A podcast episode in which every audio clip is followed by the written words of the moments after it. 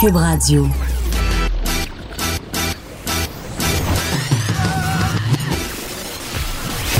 Pour elle, il n'y a jamais de mauvaise question.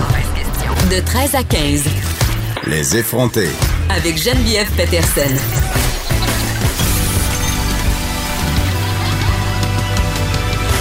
Cube Radio. Bon lundi tout le monde, j'espère que vous avez passé un formidable week-end. Moi, c'était quand même assez pas pire. Je suis allée me ressourcer. J'ai décidé ça. Je suis partie tout seul. Je me suis loué un chalet dans le coin de Mont-Tremblant. Euh, et j'ai passé la fin de semaine là. J'allais terminer un livre, euh, en fait, deux livres. C'est comme ça que je suis. Je termine plusieurs livres en même temps.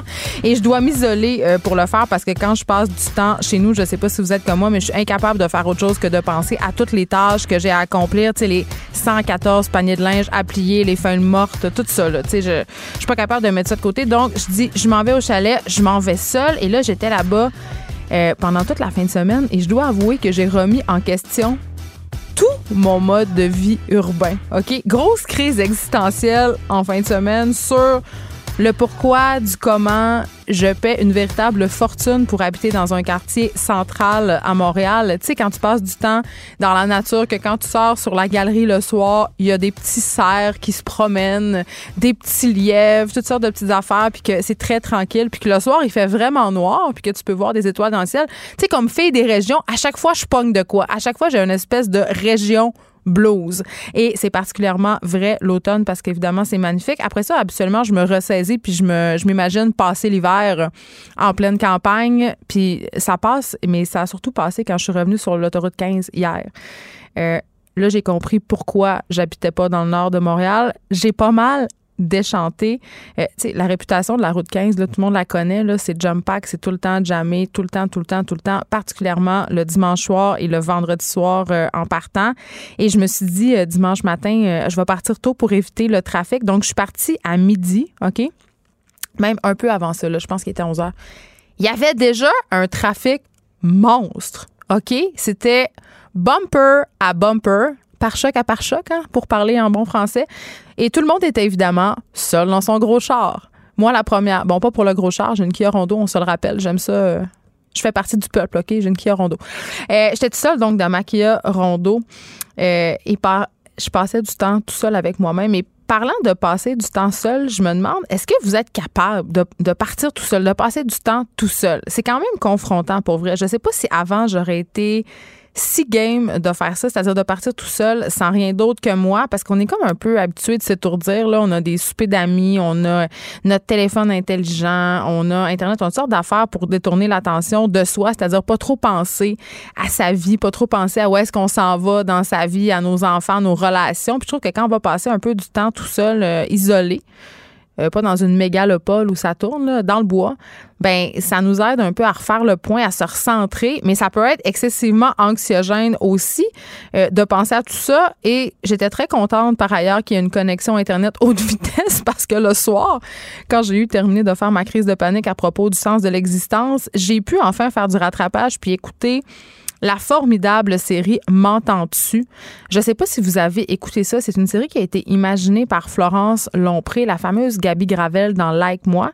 Ça a été euh, diffusé à Télé-Québec et là, ça sera. Euh, la saison 2 va passer à partir du mois de janvier, mais c'est quand même rendu sur Netflix. Donc, j'en ai profité pour faire du rattrapage. Et si vous n'avez pas vu cette série-là, euh, j'ai pas peur de dire que selon moi, c'est la meilleure série québécoise depuis vraiment longtemps. Euh, je sais pas comment vous décrire ça, mais euh, je vais utiliser le mot trash, mais pas dans le mauvais sens. C'est l'histoire de trois amis qui vivent euh, dans ce qu'on peut supposer être le quartier Hochelaga Maisonneuve, Centre-Sud. Bref, un quartier où il y a de la misère humaine pas mal, des problèmes de consommation. D'ailleurs, il y a Christian Bégin là-dedans qui joue un prostitué, un travesti absolument formidable.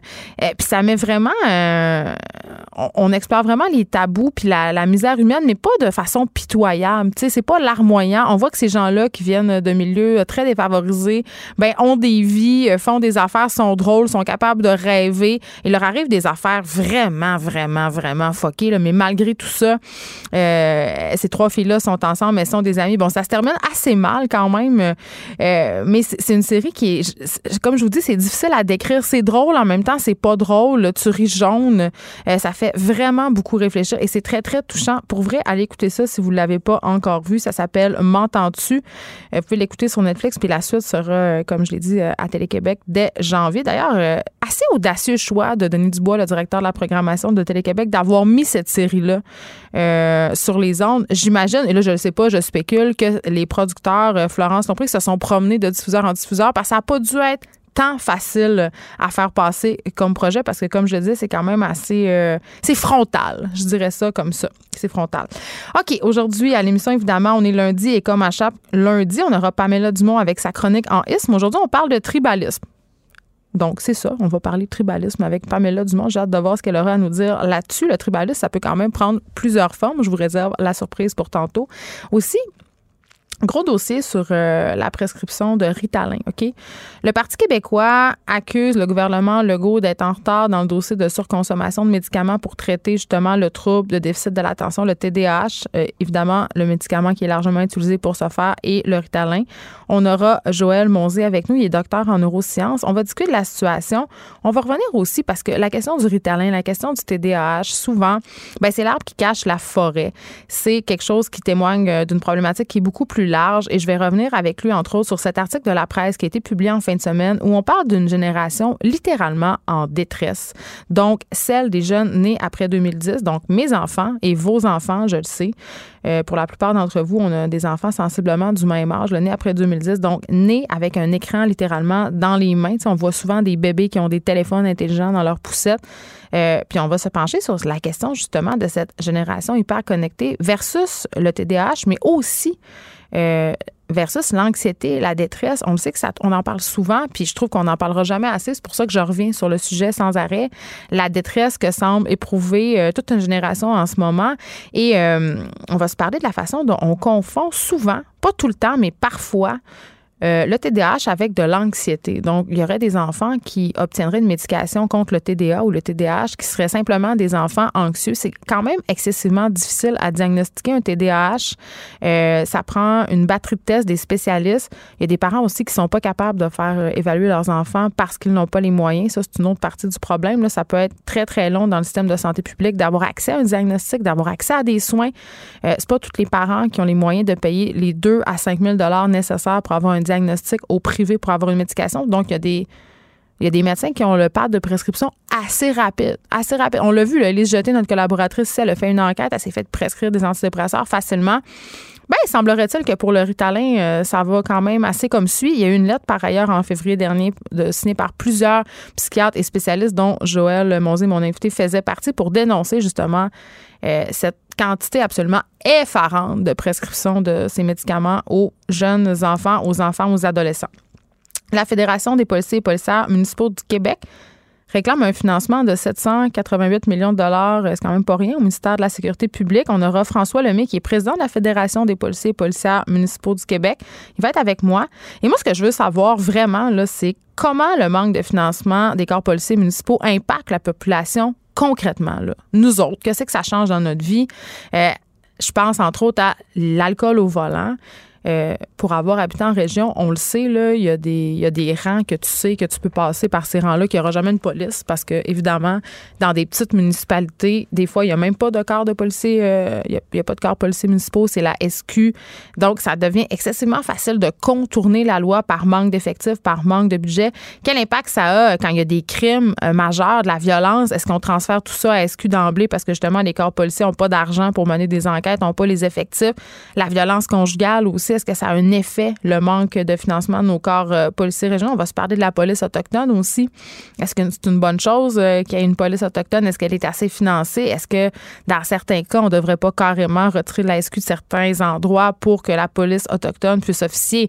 Et si tel était le cas, ben, il faudrait peut-être leur donner les moyens de le faire parce qu'on l'a vu euh, près d'ici, dans certains territoires occupés par les Premières Nations la police autochtone, parfois, ça fait un petit peu dur. Puis pas euh, parce qu'ils veulent faire dur, là, parce qu'ils n'ont pas d'argent, parce qu'ils ont une formation euh, déficiente. C'est un peu comme les pompiers volontaires, si on veut, même affaire. Donc, on va parler de tout ça avec le président de la Fédération des policiers et policières municipaux du Québec.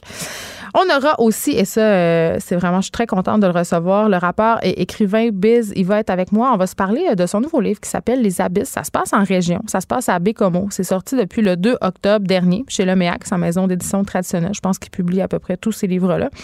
Et je trouve ça intéressant parce que c'est pas la première fois que Biz se commet euh, dans le roman policier régional. Mais cette fois-ci, on sait, il, il essaie souvent de sortir le lecteur de sa zone de confort par rapport justement à certains préjugés qu'on peut entretenir. On va en discuter avec ça est-ce que tout est noir? Est-ce que tout est blanc quand vient le temps euh, de parler d'une personne dans ce qu'elle est, quelqu'un qui aurait commis, par exemple, un crime terrible? Euh, évidemment, le titre de son livre, Les abysses, on parlera euh, de ces abysses qu'il tente de décrire dans son livre et qui peuvent prendre plusieurs formes, à commencer par les médias sociaux. Donc, discussion intéressante à venir avec Biz. On se parle d'avortement, on en a parlé beaucoup pendant la campagne électorale un truc euh, dont on s'est servi pour expliquer la, la dégringolade, si on veut, du Parti conservateur au Québec, c'est évidemment euh, les positions pro euh, de Andrew Scheer. ça serait pas si vrai que ça. Et ce qu'on apprend dans un article de la presse, c'est que l'attitude du Québec envers l'avortement ne serait pas si différente que celle du reste du Canada, finalement. On aurait des préjugés, un peu comme le turban de Jack Minting. On, on se montre ouvert collectivement, publiquement. Mais dans le confort de nos chaumières, on serait moins ouvert qu'on le prétend. Je vais en parler avec Marianne Labré, qui est co-coordonnatrice de la Fédération du Québec pour le planning des naissances et qui est responsable de ce dossier d'avortement. Donc, est-ce qu'on est moins ouvert? Apparemment qu'on le serait, qu'on serait au même point que le reste du Canada. C'est-à-dire euh, qu'on aurait encore pas mal de de réticence, de préjugés euh, par rapport à l'avortement. Et évidemment, euh, hier, c'était le gala de la disque. Je ne sais pas si vous avez suivi ça. Magnifique animation encore de Louis-José Hood. Je me tame pas. À chaque année, euh, extraordinaire. Je sais, son segment disponible sur Facebook sur les, les remerciements de pochettes d'albums. Toujours très, très drôle. Élise Jeté, notre collaboratrice culturelle, était là. Euh, elle était au gala. Elle était, je crois, aussi au party d'après. Puis je sais pas si vous vous souvenez, la semaine passée, euh, elle nous a promis de nous révéler peut-être quelques scoops sur l'after euh, party. Il se passe tout le temps beaucoup d'affaires, ça a l'air. Hein? On, elle a évoqué Ariane Moffat dans un bain. Donc, on ne sait pas si ça a brassé le gala de la disque, sauf qu'on va se parler de plusieurs affaires. Il y a eu quand il s'est passé beaucoup de choses hier. Certains ont parlé d'un gala plate, mais moi, je trouve pas que c'était plate. Pierre Lapointe a fait quand même une sortie à propos des revenus générés, ou plutôt des revenus non générés euh, par la musique. Il a parlé d'une de ses chansons qui avait été téléchargée un million de fois et qui lui aurait rapporté 500 pièces. Évidemment, les sites de streaming comme Spotify, Apple Music et toutes ces choses-là, ça a changé diamétralement le visage de la musique, la façon dont on écoutait de la musique aussi. Et plusieurs artistes font régulièrement des sorties pour dire que ça devient de plus en plus difficile de vivre euh, de la musique par rapport à la vente d'albums ou à la vente de chansons. Maintenant, les artistes, euh, la plupart font leur argent avec les tournées, avec les spectacles. Donc, euh, c'est ça qui est payant pour eux. la musique est vraiment en train de se transformer. Et c'est drôle, euh, Spotify sortait aujourd'hui des états financiers comme quoi maintenant ils faisaient du profit. C'est pas si simple que ça quand même, l'histoire de Spotify puis des profits. Là, c'était une entreprise qui générait pas grand-chose à venir jusqu'à maintenant. Euh, là, euh, ils prétendent générer des profits, mais je vais expliquer tantôt, euh, c'est pas si vrai que ça. Et là, évidemment, ben, qui dit gala de la disque dit Hubert Lenoir. Il était là quand même assez classique. Euh, mais c'est l'accoutrement de sa blonde Noémie qui a fait jaser hier soir. Elle avait un sein dénudé. Bon, Hubert aussi, là, il s'était monté la moitié du chandail. Euh, je sais pas, est-ce qu'il voulait souligner le double standard par rapport à la poitrine masculine et féminine? Peut-être. Évidemment, ça a fait jaser. Et ce qui a fait jaser aussi, ben, c'était l'absence d'Éric Lapointe. Et parlant d'Éric Lapointe, j'en parlais euh, vendredi passé. Je veux juste mettre quelque chose au clair parce que je sais qu'il y a des gens qui m'écoutent qui sont pas nécessairement très fans de Québécois. Et euh, ça a beaucoup circulé sur les médias sociaux, euh, notamment sur des pages Facebook féministes ou euh, chez certaines aussi filles ou même gars solidaires de la cause féministe. le fait que le Journal de Montréal, le site de notre site de médias, avait titré Éric Lapointe quitte la voix, puis qu'on n'avait pas euh, souligné qu'il était accusé de violence conjugale. Je veux juste remettre les pendules à l'heure. Au moment où cet article-là a été publié, c'était en réaction à un post d'Éric Lapointe. Il y a un communiqué qui avait été émis pour dire que Éric Lapointe quittait la voie. personne n'était au courant encore euh, qui était accusé euh, de voie de fait, de violence conjugale. Et quand ça a été le cas, évidemment, les gens concernés ont sorti la nouvelle. ils l'ont dit. Il n'y a pas de grande conspiration, il n'y a pas de machination, il n'y a pas de complot. Et je ne pense vraiment pas que Québécois a censuré le fait que Éric Lapointe était aux prises avec des problèmes de violence conjugale et ait volontairement mis euh, en emphase le fait que le chanteur quittait la voix. Euh, cet article-là a été fait au moment où Éric a annoncé qu'il quittait. Il a pas dit pourquoi il quittait. Il a dit que c'était pour des raisons personnelles. Puis après, euh, quand ça s'est su, évidemment, on a emboîté le pas comme tous les médias. Donc, ça m'a un peu choqué de voir ça, de voir des gens répandent un peu cette fausse nouvelle-là, comme quoi Québécois avait un billet favorable envers Éric Lapointe et avait volontairement caché cette information-là. Ce n'est pas vrai. Ce n'est pas vrai du tout. Et il y a plusieurs journalistes de Québécois qui se sont euh, qui se sont un peu manifestés en fin de semaine sur les médias sociaux pour dire écoutez, euh, c'est pas vrai du tout. Euh, puis ils ont fait l'explication que je viens de donner. Donc voilà, je trouvais ça important de le dire que ça n'avait pas, il y avait pas de machination et de diminution de la gravité des impacts de la violence conjugale ici et je veux qu'on en reparle d'Éric Lapointe parce qu'évidemment, vendredi, euh, j'en parlais, je me demandais ça allait être quoi le traitement qui allait lui être réservé. On le sait, au Québec, on aime nos vedettes et parfois, il y a une différence dans la perception du public. On parlait d'Éric Saival, de Joël Legendre. Euh, à quel point euh, il n'y avait pas eu le même traitement, par exemple, qu'un Gilbert Rozon ou d'autres personnes accusées euh, des mêmes faits. Ici, on ne parle pas d'agression sexuelle, évidemment, on parle de violence conjugale. Éric Lapointe, ce matin, ne s'est pas présenté à la Cour municipale. il a été représenté par son avocat. Il plaide non coupable quand même à une accusation de voie de fait simple sur une femme qu'on suppose être sa femme, mais quand même, il y a une ordonnance de non-publication, donc on ne peut pas confirmer l'identité de cette victime-là. Mais là, il y a toute une polémique. Il y a même des lignes ouvertes, mon Dieu, dans les radios ici ailleurs, euh, toute une polémique sur euh, est-ce qu'on devrait encore faire jouer ces chansons, est-ce qu'on devrait encore aller à ces spectacles? Le chanteur, je le souligne, a dit qu'il allait maintenir ses dates de spectacle, même si hier, il s'est pas présenté à la disque. Il a été évincé, en fait, de la disque. Il était nominé pour interprète masculin de l'année. Euh, il était absent et je dois dire que quand euh, ils ont nommé le nom d'Éric Lapointe parmi les autres nominés, les applaudissements se sont faits tièdes. C'est une bonne chose. je suis pas en train de dénoncer ça, mais on pouvait sentir le malaise. Les gens savaient plus où se gorocher. Euh, donc, est-ce qu'on devrait encore faire jouer ces chansons? Est-ce qu'on devrait aller à, ces spectacles? Je suis pas en train de minimiser les gestes euh, pour qu'on reproche à Éric Lapointe. La violence conjugale, je trouve ça excessivement grave. J'en parle tout le temps. Mais encore une fois, le tribunal populaire, on ne sait pas qu'est-ce qui s'est passé. Euh, il plaide non coupable. Euh, jusqu'à preuve du contraire, il est non coupable. Bon, c'est sûr que je ferai pas exprès pour faire jouer Mariston en boucle chez nous à soir. Mais de là à le boycotter des stations de radio puis de faire comme si. j'ai même vu, là, on le compare à Bertrand Cantat. Vous savez, Bertrand Cantat, qui est ce chanteur qui avait assassiné sa copine Marie Trintignant, l'a tué à coup de poing, l'a tué. Calmons-nous. Je veux dire, on n'est pas là du tout. Là. Euh, le tribunal populaire, c'est toujours un petit peu glissant. Puis un meurtre, c'est pas la même affaire que des voies de fait simple. On sait pas qu'est-ce qui s'est passé. Puis je, veux répéter encore, je ne minimise pas les gestes d'Éric Lapointe, mais je trouve qu'on est vite sur le piton. Euh, à faire euh, à tirer des conclusions. Puis écoutez j'entendais des gens là, moi je l'ai connu Éric Lapointe puis c'est vrai qu'il a l'air d'un batteur de femmes. Tu sais ça ouvre la porte à toutes sortes de dérapes euh, des, fausses accusations. Il faut faire attention quand même là si c'est vrai qu'il a été euh, a été violent envers sa conjointe ou whatever qui est cette femme ben j'espère sincèrement qu'il va payer euh, pour ses actes, mais jusqu'à preuve du contraire, il est encore euh, non coupable. Il l'a plaidé non coupable, donc on va attendre de voir qu'est-ce qui s'est passé. On va suivre ce dossier-là avec intérêt. Avant qu'on aille à la pause, euh, je vais aller me chercher à dîner au Taille Express, OK? Je, je l'avoue, J'aime ça le Taille Express, moi. Et sur ma petite napkin, c'était marqué Embrassez-moi, je suis taille là, je sais pas, j'ai comme un petit malaise. J'ai comme un petit malaise. Je trouvais que ça sonnait premièrement gift shop cheap, là, tu sais, euh, Kiss Me I'm Canadian. Je pense que c'est ça la joke.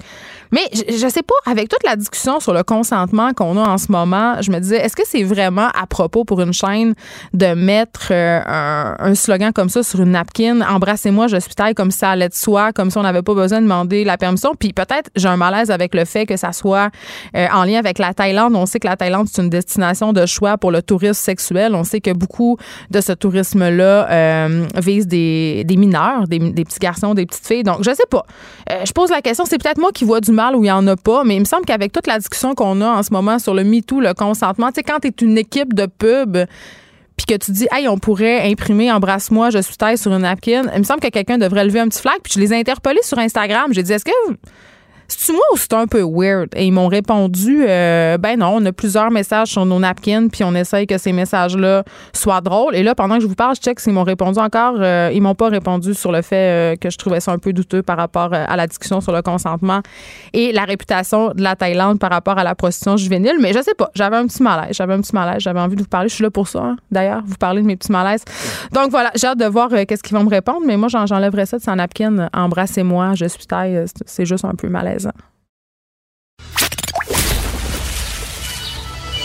Les effrontés. Deux heures où on relâche nos bonnes manières.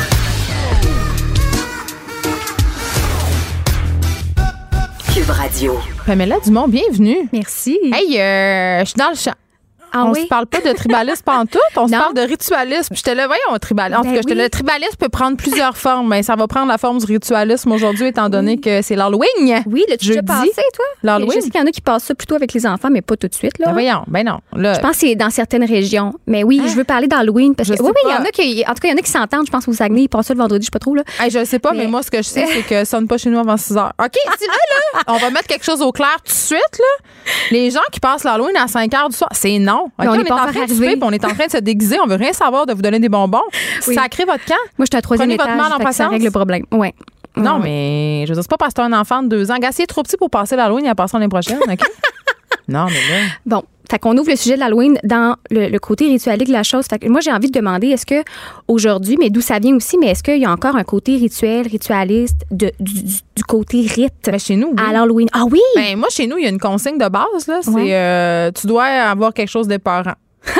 C'est ça, l'Halloween, c'est. euh, c'est- Très américain, là. non, mais c'est la fête de la transgression. La raison Ouais. pour laquelle on se déguisait à la base, euh, ça vient du carnaval, premièrement. là. Euh, euh, C'était pour justement transgresser l'ordre établi, euh, adresser certains tabous, malaises sociaux, justement. Oui. C'est pour ça que quand je vois toutes les, les interdictions par rapport au déguisement d'Halloween, je comprends, mais en même temps, je comprends pas parce que la base du déguisement d'Halloween dans vie, c'est provoquer un gros malaise. C'est ça l'idée. Là, je comprends Ouais, il y a un côté très 2019, politique aujourd'hui qu'on pourrait donner, mais avant, c'était vraiment au niveau de la frayeur. C'est ça. C'était moins, Mais moi, euh, je, c'est ça. Chez, chez nous, euh, j'essaie euh, vraiment qu'on sorte avec mes enfants euh, des costumes, euh, justement, le- la licorne, la princesse. Je trouve ça, Oui. cool, ça me dérange pas. Mais moi, ma fille, elle veut se déguiser en mariée zombie, puis je trouve ça extraordinaire. Bon, mon Ben fils, oui. c'est un pompier. J'ai pas gagné mon combat cette année. Je suis pas la nazie de l'Halloween non plus, là. Ouais. Mais, mais en même temps, c'est ma fête préférée parce que. euh, je sais pas. ça. Il y a comme plein de possibilités. Puis on peut parler de. Tu sais, j'aime ça me compter des peurs. J'aime ça. Je sais pas. Moi aussi, j'adore. Fait que oui, ça. le côté rituel, pour moi, il est très important à l'Halloween. Ben, tant mieux parce que je trouve que souvent les gens l'oublient puis ils tombent juste, juste dans le divertissement. Ben, la consommation. La consommation, puis on se dit c'est devenu une fête pour les enfants, on le sait surtout, mais à la base, c'était pas ça. Comme tu dis, il y avait le carnaval, mais à la base, base, base, hey, ça existe depuis. C'est une fête païenne. C'est une fête païenne. C'est une fête le païenne. solstice d'automne, Le solstice d'automne, puis c'est super intéressant de voir qu'il y avait des, des symboliques très, très forts. Ben, comme tu dis, c'était aussi la fin du calendrier. Ouais. Parce que le calendrier, c'était le calendrier lunaire. Ça finissait le 31 octobre. C'était la fin des récoltes. Fait qu'une symbolique directement liée avec la Il nature. n'y avait pas une histoire aussi de la nuit de l'Halloween, il y a une ouverture dans Oui. l'espace-temps. Moi, c'est ça que j'aime. On peut caler Ben les oui. Quand Tout à euh, fait. quand on était ado, moi, je pense que la fête de l'Halloween, quand t'es ado, c'est là que ça devient vraiment intéressant. Ben oui, moi, j'arrêtais pas de jouer. Je jouais tout le temps au Ouija. hein. Mon Ouija est encore affiché on- à la maison. C'est Et comme je me un suis fait classique. des peurs, Pamela. Là, Ça marchait dessus? Ben oui. Ben, tu non, mais oui. Tu sais, il y avait des gens qui faisaient bouger euh, la planche avec leurs doigts, là. Ben oui. Mais moi, je me rappelle une fois, on avait joué euh, dans le sol de chez mon ami euh, autour de l'Halloween. Je me rappelle plus vraiment, mais c'était autour de l'Halloween ou le soir de l'Halloween. Puis on avait invoqué l'esprit de quelqu'un qui était décédé récemment Hum. Euh, dans sa famille. Et euh, je sais, c'est un hasard sans doute, mais la porte de la chambre avait claqué très fort. Oh mon Dieu. Ah ouais. Je suis morte à ce moment-là. J'ai tellement eu peur. J'ai plus jamais rejoué à Ouija de Ah, je te toute comprends. ma vie. Ah, moi, je continuais, ça me nourrissait cette euh, adrénaline-là parce On que, comme tu ça, dis, la hein? peur, on aimait ça. Puis il y a Ben quelque oui. chose de cathartique qui, ça, est peut-être proche du rituel dans On aime ça Halloween. se faire peur, ouais. Aujourd'hui, on aime ça se faire peur. Puis la catharsis, on le sait, ben, c'est la purgation par les passions, par la terreur, par la C'est pour ça qu'on aime ça écouter des films d'horreur. Donc, on aime ça écouter des films d'horreur. Puis ça, on n'est pas en peine. Parce qu'on peut dire qu'on a perdu du côté rituel du temps celtique, là. Ouais. où- mais pour y revenir aussi, eux autres, qu'ils fêtaient, c'était euh, précisément, c'était la fête du dieu de la mort quand c'était polythéiste. Ouais. Donc, le dieu de la mort s'appelait. Polythéiste comme dans plusieurs dieux. plusieurs dieux. mais puis, il fêtait le, le dieu de la mort qui s'appelle, excusez le- le- ma prononciation, mais euh. Et il écrit Ah. Sam, Samha, Samha. ouais, c'est ouais. comme, bon, ça s'écrit d'une manière, mais ça a été récupéré, ça, par la religion catholique. Si t'étais le maire du Saguenay, tu dirais que c'est un nom vraiment très difficile à prononcer. tu te demanderais pourquoi Oui. il s'appelle pas Gilles, le ben, dieu de c'est la mort. c'est anglo aussi, là, parce que ça existait. Tu sais, vu que c'était des traditions, des traditions celtiques. C'était en Irlande, c'était dans Ouais. les Pays de Galles, c'était dans, euh, en, en- en Grande-Bretagne. Puis ça a été récupéré par les. euh, c'est ça qui c'est là que ça, ça a commencé à s'appeler Halloween. Parce qu'il y a le nom aussi qu'on sait pas vraiment d'où ça vient. Moi, Mais ça vient d'où? Tu le sais-tu? Ben, oui. fait ta petite recherche? Oui, j'ai fait ma petite recherche, j'ai été bonne élève. Ben, ça vient d'a- d'ailleurs de l'Église, comme toujours. Oui, ça, je, je l'assume. Et c'est l'Église qui a voulu récupérer la fête qui était païenne, Mhm. se l'approprier, et ils ont euh, donc commencé à fêter la Toussaint le 1er novembre. Toussaint, c'est la fête de tous les saints, tous les martyrs, tous les saints morts. Et la veille, donc, en anglais, c'est All Hallows Eve ou Even. Ah. Donc, la veille de la Toussaint. Et nous, avec la contraction, avec le temps, ça sonnait Halloween. Fait qu'à la base, c'est même Ah, je ça, catholique. je suis un peu déçue. Mais moi aussi, mais en même temps, On ça a été récupéré autrement. délatant. Mais en même Ouais. temps, ça a été récupéré autrement parce que, comme tu dis, après, c'est avec les vagues d'immigration d'Irlandais aux États-Unis en premier que Mm. l'Halloween a commencé à être fêté. Fait que vers la fin euh, 1800, 1870, on retrouve des traces là, de ça. Et c'était quand même politique, comme tu dis. C'est-à-dire que Oui, c'est de tout temps, le déguisement, c'est une transgression. c'est une transgression et il y avait des parades dans les rues. C'était très rural. Les, les ouvriers, des jeunes noirs, il y avait des, des, des communautés marginalisées qui sortaient pour aller fêter l'Halloween. Fait qu'il y avait quelque chose d'un peu chaotique. Euh, si c'était pas revendicateur, en tout cas, c'était très politique. Et tranquillement, ben, on a voulu vraiment domestiquer cette fête-là. Et c'est comme ça que c'est devenu un Mais peu on à a travers la religion chrétienne. la, dompter. entre La guillemets, Parce que c'était une fête un peu, justement, euh, transgressive. Ouais. Euh, puis je, me demandais aussi, euh, puis je sais pas si tu as la réponse, mais ici, c'est moins ça, mais le fameux euh, Treat or Tricks, ça vient Oui. d'où, ça? Oh, oui, oui, le sais, oui, je le sais. Parce que Donc, c'est- aux États-Unis, c'est très. Les enfants, c'est ça qu'ils disent quand ils cognent aux portes. Ça veut ça dire un, un tour ou des bonbons. Des bonbons ou un sort. Un sort, C'est-à-dire c'est qu'on va ça. te jeter un sort. Ça, ça vient du fait qu'on dit, la croyance à la base de l'Halloween, c'est dans la nuit du 31 au 1er novembre. Mais comme tu dit, le monde des vivants et le monde des morts. Il y a une brèche. Et oui, il y a une brèche. Les frontières n'existent plus. Comme c'était le cas aussi, il n'y avait plus de frontières entre les hiérarchies. Tout le monde fêtait ensemble et il n'y en a plus entre les morts et les vivants. Donc, qu'est-ce qui se passe? Les esprits viennent envahir notre monde à nous et de là, les gens ont peur et ils doivent laisser de, de la nourriture sur le port des portes parce que les esprits ont très, très, très faim. Donc, c'est de là euh, qu'on a récupéré les Ah. enfants. Donc, tu dois me donner des bonbons, sinon je te lance un sort. Et pourquoi on se costume ou se costumait, du moins, parce qu'aujourd'hui, comme tu l'as dit, ça a bien, bien, bien changé. C'était parce qu'on voulait pas que les, les esprits nous, nous prennent. euh, Nous reconnaissent? nous reconnaissent. Donc, Ah. on, se costumait à l'image d'eux, on se mettait de la suie dans le visage, on était tout dégueulasse, on ressemblait à des fantômes et on pouvait euh, effrayer ou du moins euh, se camoufler des esprits. Tenir les mauvais esprits à distance. Exactement. Je le savais pas. C'est hot, hein? Oui, quand même. Donc, si on veut ritualiser, admettons, un peu son, son Halloween, ben c'est sûr qu'il faut être ouvert un peu à cette perception-là. là. C'est-à-dire que même si tu crois pas aux esprits, on, on- on a tous une certaine euh, euh, sensibilité à avoir peur Ben, avec ces affaires-là, ces scénarios-là. C'est drôle, euh, tu dis même si on croit pas aux esprits, tu sais. Les gens euh, sont tout le temps un peu réticents à parler publiquement euh, du fait, euh, tu sais, des affaires un peu surnaturelles, les esprits, les voyantes. Puis, tu sais, c'est drôle, quand j'avais fait, j'avais fait un reportage, ça fait quelques années, pour Tabloïd, où j'ai testé les meilleures voyantes du Québec. D'ailleurs, à chaque Ah jour, oui. à chaque jour, je reçois encore un courriel de quelqu'un qui veut le numéro de la voyante de Greenfield Park. Et là, je, vais- je vais encore le dire, je ne le donne pas. Et l'autre fois, j'ai voulu la rappeler pour quelque chose, puis elle a changé son numéro de téléphone. Donc, arrêtez, Ah oui? arrêtez de me. J'ai même moi, je l'ai plus son numéro de téléphone. là. Elle a trop de clients? Je n'ai aucune idée. Elle a peut-être, était super vieille, cette fille-là. Elle a peut-être déménagé ou elle a peut-être arrêté de recevoir des gens, mais en tout cas, elle a plus le même numéro. Tout ça pour dire que pour euh, trouver les meilleures voyantes du Québec, Pamela, Ouais. j'avais fait un appel à tous sur Facebook. Euh, Connaissez-vous euh, des bons, des bons ou des bonnes voyantes? Le nombre de réponses que j'avais eues, là. Genre, tout le monde. capoté.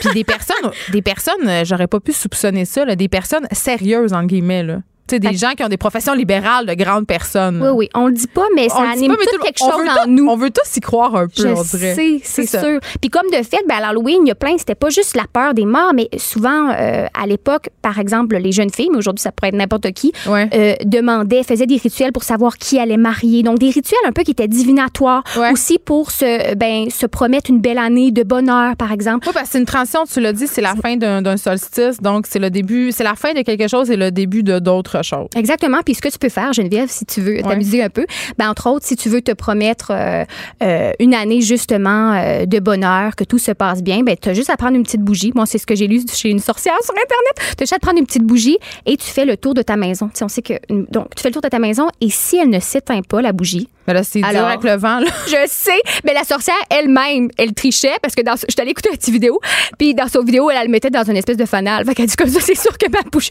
ma bougie s'éteint pas. Mais il y a des petites affaires comme ça, on le sait, on peut faire des, des rituels, et des rituels dans les cantations. Il y en a à la tralée sur Internet. C'est la mode en ce moment. Il y a un certain retour euh, de la Wicca, la magie. Oui. Euh, il y a des gros groupements euh, à Montréal, dans les parcs, parfois. Et j'ai plein d'amis sorcières, moi.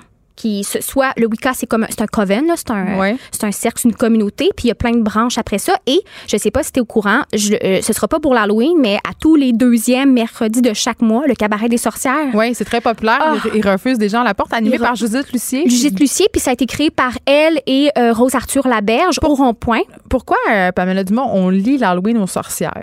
Pourquoi on lit l'Halloween? Oui, parce que, tu sais, euh, à l'Halloween, on a quand même Ah, une lié. grosse Oui. connotation de sorcière, là. Ben, c'est parce qu'à un moment donné, nos figures se sont renouvelées. C'était pas juste des esprits puis des fantômes. Ouais. Puis la sorcière, c'était au- aussi, il faut se le rappeler, c'est la religion euh, catholique qui a repris la fête d'Halloween, qui, l'a- qui se l'est euh, réappropriée. Mm. Et on sait que la figure de la sorcière qui est arrivée avec les chasses aux sorcières durant l'Inquisition, et il faut se le rappeler, nous, on a- depuis qu'on est tout petit dans notre imaginaire, la méchante sorcière, alors qu'à la base, c'était les femmes qui étaient encore de tradition païenne et Qui qui, pas qui converti. n'étaient pas Un convertis, grand qui se rebellaient contre. Exactement. Donc, il y a quand même un lien avec, c'est drôle, l'origine de l'Halloween, puis comment ça a été repris. Parce que c'est les, Ben, les en femmes fait, il faut, païennes. il faut savoir quand même que notre calendrier catholique euh, est venu écraser Ouais. à peu près toutes les fêtes païennes pour justement euh, que le monothéisme que constitue euh, la chrétienté, la Ouais. religion catholique est une branche du christianisme, vienne écraser puis faire oublier les fêtes païennes dans l'esprit des gens. Fait que si on gratte un peu toutes nos grandes fêtes religieuses comme Noël, euh, Mhm. toutes ces choses-là, euh, ben venaient en quelque sorte gommer les fêtes euh, qui étaient souvent des fêtes de transition pour les agriculteurs, tu sais, les, les, Ouais. les moussons, les fins de saison et tout ça. Donc, l'Halloween, tu viens de le prouver. en... Puis si on veut ritualiser notre Halloween maintenant, en 2019, as-tu un petit, un petit in pour nous? Ou non? Ben, juste le fait de. La chandelle autour de la maison, c'est très La bon. le chandelle. fun. Avec Moi, les enfants, c'est pas être trop éparant, là. Oui, c'est ça. Après ça, si vous êtes en gang d'amis, euh, vous faites un souper si vous osez le Ouija. Moi-même, adulte, je trouve ça Oh, mon tellement Dieu. drôle. Oh, puis le, le fameux Kéten meurtre et mystère. On le fameux. Kéten, meurtre et mystère. Juste faire, euh, on, on parle en famille, la citrouille aussi, c'est directement relié à Jack à la, la- la- la lanterne. Ouais. Le conte de cet homme-là méchant, je pense qu'il vient d'Angleterre, qui a été à la fois banni des cieux, du ciel, du paradis, donc, et de l'enfer, donc il avait nulle part où aller. Il est dans les limbes. Il était dans les limbes et il erre en- à l'Halloween, il erre euh, sur Terre et c'est la, à la base c'était un navet. Ok, ça c'est très drôle. C'était un navet sculpté qui le guide sur Terre, sauf que les Anglais trouvaient ça trop Ouais. difficile. Sculpter un navet, fait qu'ils ont, fait qu'ils ont changé pour la citrouille. C'est tellement drôle. Wow, j'aime ça, euh, Pamela Dumont. Chaque fois que tu viens, on apprend des affaires. Merci beaucoup. On te retrouve euh, lundi prochain. Merci. Geneviève Peterson, la seule effrontée qui sait se faire aimer. Jusqu'à 15, vous écoutez Les effrontés. Le Parti québécois qui accuse le gouvernement Legault d'être en retard dans le dossier de surconsommation de médicaments pour traiter le TDAH ou le TDA, ça dépend. Et juste un petit rappel pour qu'on comprenne bien, là, en février dernier, il y a eu une sortie publique d'une soixantaine de pédiatres qui étaient préoccupés justement euh, par la situation, par la surprescription et les élus de la Commission de la santé et des services sociaux avaient accepté à ce moment-là de se pencher sur la question. Et je parle de tout ça avec mon prochain invité, Joël Monzé, qui est docteur en neurosciences. Bonjour, Monsieur Monzé. Bonjour. D'ailleurs, vous l'avez signé cette fameuse lettre-là en février dernier, si je me trompe pas. Oui, tout à fait. Je fais partie des, des cas signataires à l'origine avant que, en fait, une, un paquet de nos co- pas. collègues euh, se soit, euh, se soit mis de la vague avec nous. Bon, OK. Moi, quand j'avais vu ça, évidemment, euh, comme mère, j'avais été particulièrement interpellée par cette situation. Et là, je veux savoir, avant qu'on commence à parler justement de la surprescription, du TDAH, de l'anxiété même, est-ce que c'est vrai, selon vous, M. Monzé, que le gouvernement traîne de la patte en ce moment? Mais moi, je ne le verrais pas nécessairement comme étant euh, un traînage de pattes. Je pense qu'il faut être réaliste dans le sens que le ministre des Affaires euh, sociales, euh, des services sociaux, pardon, euh, il vient de sortir d'une commission sur le cannabis. Actuellement, il y a la commission euh, euh, sur le, la DPJ. Donc, en fait, il faut, il y a malheureusement, il y a eu beaucoup de, de situations où ces derniers mois, on a parlé de la détresse des personnes et qu'il fallait prendre des décisions. L'agenda est parfois dicté par d'autres choses. Moi, je reste confiant qu'on va avoir en fait cette Alors maintenant qu'elle ait lieu aujourd'hui ou qu'elle ait lieu dans mm. trois mois, je crois que de toute façon, il faut que la population prenne le temps aussi de se sentir concernée et sensibilisée par rapport aux enjeux, parce que pendant des années, on a banalisé le TDAH et la médication, et peut-être que maintenant, on va commencer à considérer autrement la détresse des enfants. Oui, parce que là, c'est comme si la médication était en quelque sorte une panacée, et il y a des études, évidemment, euh, qui sont sorties, dont, dont une étude de l'INES qui a démontré que euh, ça, c'est très, très troublant, M. Monzé. Je suis certaine que vous allez être d'accord avec moi. Les Québécois qui utiliseraient beaucoup plus euh, les médicaments pour le TDAH que le reste du Canada, la consommation est trois fois plus élevée chez les jeunes au Québec comparativement au reste du Canada. Je veux dire, comment on explique ça? Mais en fait, il y a plusieurs choses qui existent. Je crois que la première, c'est qu'on a une assurance médicaments qui rend beaucoup mm. plus facile, en fait, l'usage des médicaments quand on a un problème de santé, y compris quand on a un problème de santé mentale. La deuxième chose, c'est que euh, quand vous voulez, en fait, traiter un enfant ou un adulte, le médicament étant plus accessible, c'est plus difficile ou ça demande plus d'investissement financier de faire une psychothérapie. Or, dans beaucoup de cas, la psychothérapie ou l'intervention en psychoéducation, en travail social, euh, on n'aura pas nécessairement ces ressources-là dans le CLSC, donc c'est certain que de nouveau, ça met une pression euh, sur le médicament. Mais je crois aussi qu'un des problèmes, c'est que nous utilisons des tests qui ont été euh, créés aux États-Unis avec une manière de fonctionner américaine, euh, et parfois la traduction peut avoir un, problème en tant que tel. Par exemple, le, juste le terme d'autocontrôle de nos émotions, c'est un concept qui vient de, de, des Anglais, et pour eux, le contrôle, c'est comme guider, ce n'est pas quelque chose qui est très fermé, alors qu'en français, contrôle, c'est très rigide. Donc quand on parle d'autocontrôle, on s'attend à voir quasi une poupée devant nous, alors que dans le concept anglais, c'est différent. Donc l'interprétation des tests va avoir un paquet d'incidences sur justement notre culture où on est plus euh, euh, vivant, on est plus créatif, on bouge plus, on conteste plus. Mais ça fait en sorte que parfois on confond des indices de comportement tout à fait normaux pour notre société québécoise et, qui ne l'auraient peut-être pas été si on était né euh, dans, dans une autre contrée. OK, fait que ça peut être interprété de façon différente culturellement c'est quand même assez intéressant. Euh, c'est un point qui est rarement soulevé. Euh, aussi, vous avez fait un peu allusion tantôt euh, au suivi thérapeutique. On le sait, en ce qui a trait aux médicaments pour le TDAH, ces médicaments-là, souvent, sont une solution à court terme, mais il reste qu'à long terme, c'est pas nécessairement le cas. Est-ce que je me trompe? Non, en fait, ce qu'il y a, c'est que ce qui est triste dans ce dossier-là, c'est qu'on nous fait croire que c'est un problème qui est d'origine génétique et qu'on ne peut rien y faire. Ouais. Euh, et, et c'est ça qui amène peut-être de fausses croyances dans la population, c'est que comme c'est génétique, ben bon, ben je dois apprendre à vivre avec. Tu sais, je ne reconnais pas la beauté éventuellement des ressources qui vont être associées aux, différentes caractéristiques de l'enfant TDAH. Donc, au lieu d'apprendre à canaliser cette énergie-là ou ces comportements-là ou le potentiel, ben on, on essaie de le contraindre, de faire rentrer l'enfant dans un moule, dans une boîte, et, et c'est là qu'on a un clash entre la réalité de l'enfant, dans ce qu'il est, dans ce qu'il vit, dans ce qu'il a envie d'exprimer, mais qui ne se connaît pas assez pour pouvoir en faire quelque chose de constructif, mm. et notre incompréhension d'adulte. Mais souvent, il y, a des, il y a des gens qui sont, euh, en tout cas de des générations plus âgées, qui disent, dans mon temps, il n'y avait pas un mot pour tout, puis je comprends qu'on a évolué en termes de diagnostic, puis c'est une bonne chose qu'on parle de santé mentale, mais c'est vrai, par contre, que euh, dans les écoles maintenant, et vraiment, là, c'est une interprétation libre, mais je me dis parfois si l'école était mieux financée, si on avait les ressources pour s'occuper des enfants qui dépassent, entre guillemets, peut-être qu'on aurait moins euh, d'enfants diagnostiqués TDAH ou TDA euh, par erreur. Oui, je crois qu'en fait c'était un des une des volontés en fait du gouvernement actuel avec le projet de maternelle 4, c'était d'offrir à des enfants qui sont porteurs d'une vulnérabilité parce qu'on peut déjà les détecter à 4 ans. Le docteur Chiquan dirait qu'on les voit déjà à 2 ans, mais donc en fait de leur offrir des moyens adaptés ou adéquats pour leur permettre de bien démarrer leur scolarité. Et euh, il y a aussi le projet justement de faire un dépistage psychosocial beaucoup plus tôt dans le processus.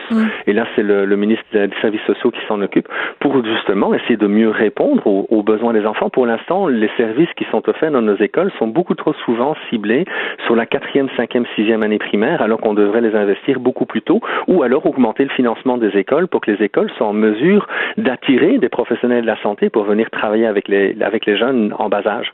Parce que, évidemment, je veux qu'on se parle de cet article de la presse euh, qui est paru en fin de semaine qui parlait euh, de la détresse chez nos jeunes, de l'anxiété. Et je vous ai déjà entendu dire, M. Monzi, que parfois, malheureusement, on confondait euh, les TDA, les TDAH avec de l'anxiété.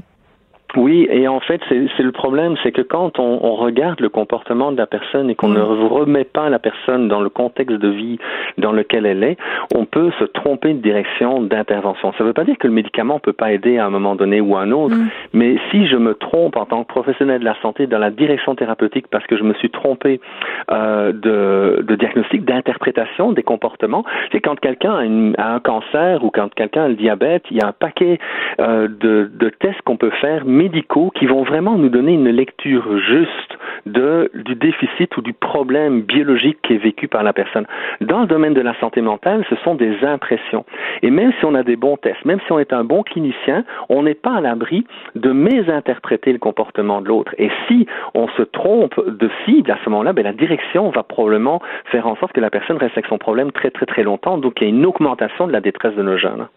Je vous entends bien, mais en même temps, euh, vous savez, il y a des parents qui nous écoutent sûrement en ce moment et qui se disent, euh, vous savez, le Ritalin a changé la vie de mon enfant. Avant le Ritalin, mon enfant réussissait pas à l'école, il avait des problèmes de comportement, il était toujours catégorisé comme un, petit garçon, une petite fille à problème. Quand même, le Ritalin peut être une solution dans quelques, dans beaucoup de cas. Mais c'est pour ça qu'il faut pas, euh, qu'il faut prendre du temps. Mais je dirais même que par rapport à, le retard que prend la, la commission, il y, a, il y, a, quelque chose qui doit se passer dans la population, c'est dédramatiser le tout. Il faut pas essayer de trouver un coupable, de dire que c'est les pharmaceutiques, c'est le médecin, c'est l'enseignant, c'est le psychologue, c'est le parent. Non, collectivement, nous avons un défi.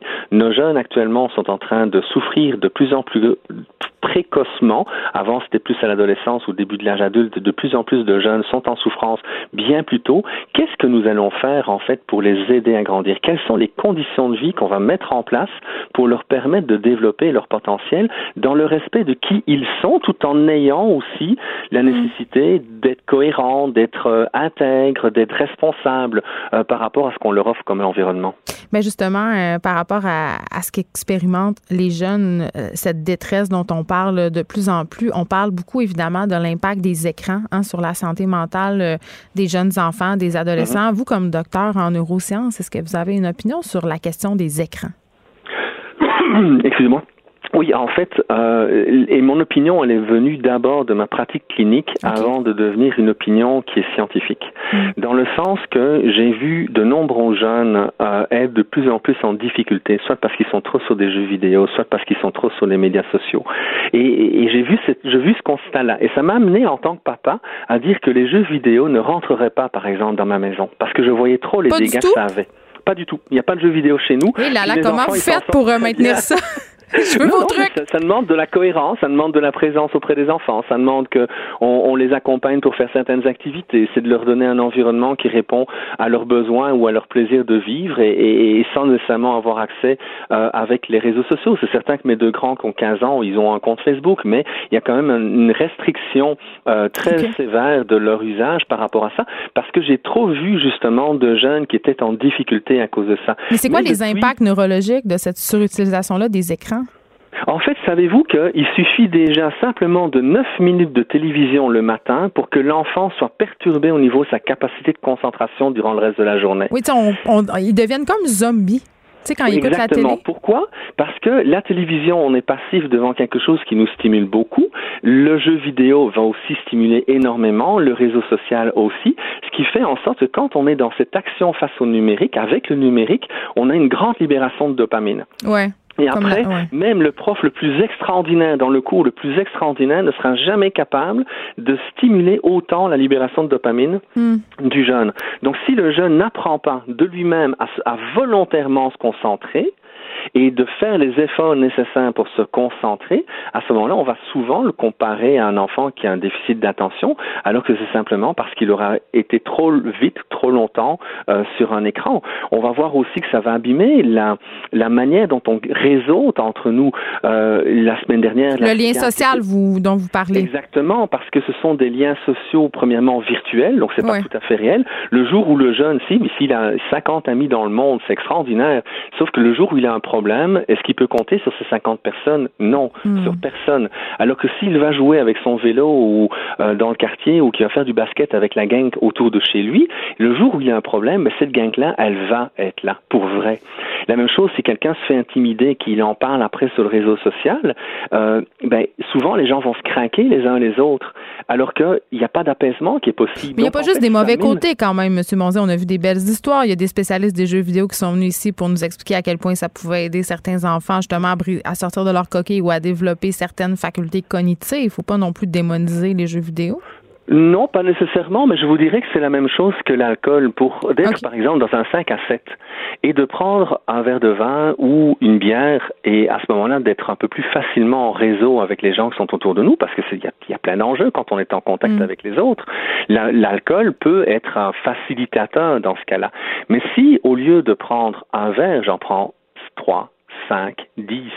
Le problème, c'est toujours les personnes qui sont les plus fragiles. Et donc, de banaliser l'effet de l'alcool parce que chez la majorité des gens, on peut en prendre plutôt que, euh, alors que certains vont avoir des problèmes. Mais il faut faire attention. Tu sais, il y a, dans les années 70, on pouvait boire et conduire. C'était normal. Il y a même des gens qui tuaient du monde. C'était encore dans la normalité. Alors qu'aujourd'hui, on va considérer que c'est criminel. Donc, il y a une évolution sociale qui est là. Et je crois que, sans vouloir démoniser l'alcool ni la cigarette, on essaye d'amener des meilleurs comportement. Je pense que c'est la même chose avec le numérique. Il faut garder le numérique.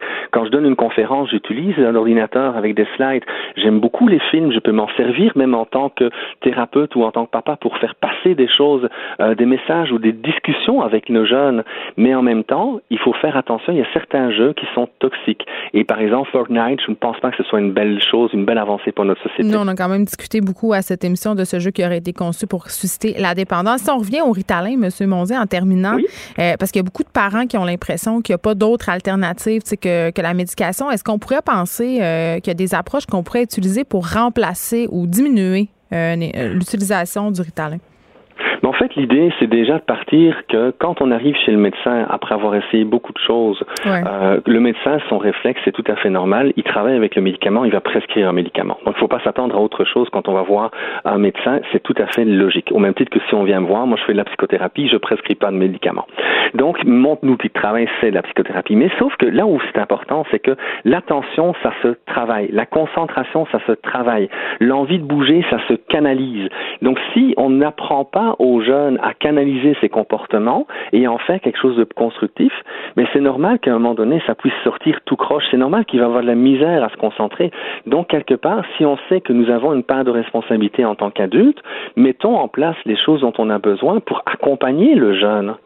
Hmm. Joël Monzé, merci. C'était fort intéressant. Vous êtes docteur en neurosciences et j'ajouterais peut-être en terminant que augmenter la dose d'activité physique dans les écoles pourrait peut-être être une partie de la solution. Merci beaucoup. Écrivaine. Blogueuse. Scénariste et animatrice. Geneviève Peterson. La Wonder Woman de Cube Radio. Je suis avec François Lemay, qui est président de la Fédération des policiers et policières municipaux du Québec, parce que là, vous demandez, M. Lemay, 788 millions de dollars au ministère de la Sécurité publique, c'est quand même pas rien. Là, je précise que c'est pas vous personnellement qui demandez ce montant-là, c'est la Fédération. Euh, dans quel but? Qu'est-ce qui se passe avec nos polices euh, municipales? Depuis 20 ans, il y a un système qui est mis en place euh, de financement à double vitesse. Oh. Alors, si les villes ont la Sûreté du Québec sur leur territoire, ils sont subventionnés à la hauteur de 47 de la facture de leur compte. Mais la, la, SQ, elle est partout au Québec, sur tous les territoires. Non. Je vous dirais que la Sûreté du Québec, euh, ben, premièrement, euh, la police municipale, on a 30 services au Québec. OK, c'est ça. On va se démêler. Quand on parle de corps policiers municipaux, de qui on parle exactement? On parle de tous les policiers municipaux au Québec. Alors, exemple, des villes comme Saguenay, Granby, euh, Montréal, Châteauguay, nommez-les partout au Québec, mhm. Mont-Tremblant. Alors, partout où il y a de la police municipale, c'est les 30 services qu'on représente. Et dans ce contexte-là, euh, on fait de la police pour plus de 5,5 millions de citoyens au C'est Québec. énorme. On fait deux tiers de la population du Québec. C'est la police municipale qui donne du service de police dans ces villes-là. OK. Puis là, pourquoi vous demandez cet argent-là? Et là, c'est là qu'on arrive. Depuis 20 ans, le système, ce qu'il a fait, c'est que si les villes ont la Sûreté du Québec, ils sont subventionnés avec une subvention du gouvernement à 47% Cette subvention-là, qui est donnée aux villes qui ont la Sûreté du Québec, est élevée actuellement à 360, à 300 millions. Et la ministre, le 12 juin, a annoncé qu'elle en donnerait encore plus à ces villes-là pour monter ça à 375 millions en 2020. Et c'est là qu'on s'est dit, ben là, il faut que ça arrête. Ça fait 20 ans que le système est inéquitable pour l'ensemble des citoyens au Québec. C'est que vous sentez le parent pauvre de la SQ? Non, pas nécessairement. Mais ce qui arrive, c'est que les villes qui ont décidé de se doter de la police municipale, parce que je peux vous vanter aussi la police municipale. Ben, Nos- bien sûr. Nos gens, là, nos gens, là, ils se présentent, premièrement, décident d'aller travailler pour une ville. Quand ils font ça, souvent, ils viennent rester dans cette ville-là, vont élever leur famille là, vont s'impliquer dans la communauté et normalement vont passer le reste de leur vie dans cette ville-là Parler des policiers et policiers. des policiers et policières municipaux. Hmm. Parce qu'on sait que les gens de la SQ sont souvent sur des 2, 3 ans, 4 ans et 5 ans. Ils sont changés d'endroit. Oui, alors que vos policiers municipaux sont, sont- sont- font partie de la communauté, vont rester là toute leur vie, vont élever leurs enfants, vont, vont être impliqués. Mais c'est intéressant euh, ce que vous me dites, M. Lemay, c'est dire que les, les gens qui sont euh, qui appliquent pour être policiers euh, au municipal, ils sont plus à même de comprendre la culture de cette municipalité-là, donc d'agir peut-être de façon plus adéquate avec les citoyens? Ben, Lorsqu'on parle de proximité de service, là, Ouais. c'est pas théorique, ça. C'est pas quelque chose qui est euh, dans le ciel. là. C'est, c'est réel. là. Nos gens, là, souvent, connaissent leurs citoyens à l'intérieur de leur municipalité. OK, mais on se parle-tu des polices autochtones de bord à ce niveau-là? Ben, ça, c'est un autre sujet. Parce que la police auto- autochtone, est financé évidemment par le provincial et le fédéral. Donc, c'est un, c'est un sujet qui est comme à côté. Mais vous, vous n'avez pas rapport avec eux autres? Je représente trois services autochtones, OK. mais au- aujourd'hui, la sortie d'hier était pour les 30 services municipaux pour des villes non autochtones. OK? Fait que c'est pas un dossier. euh, c'est- c'est un autre dossier. Si jamais vous voulez qu'on s'en parle, ça va me faire plaisir Ah, de c'est revenir. assurément puis que de- je vais vouloir qu'on s'en reparle. de revenir. Mais où ce que euh, l'endroit, c'est que cette situation-là, on la déplore depuis 20 ans. Mhm. OK? Là, 20 ans, il y avait plus de 120 services municipaux au Québec. Il y a plusieurs villes qui ont été obligées de faire des choix, des choix reliés à l'argent.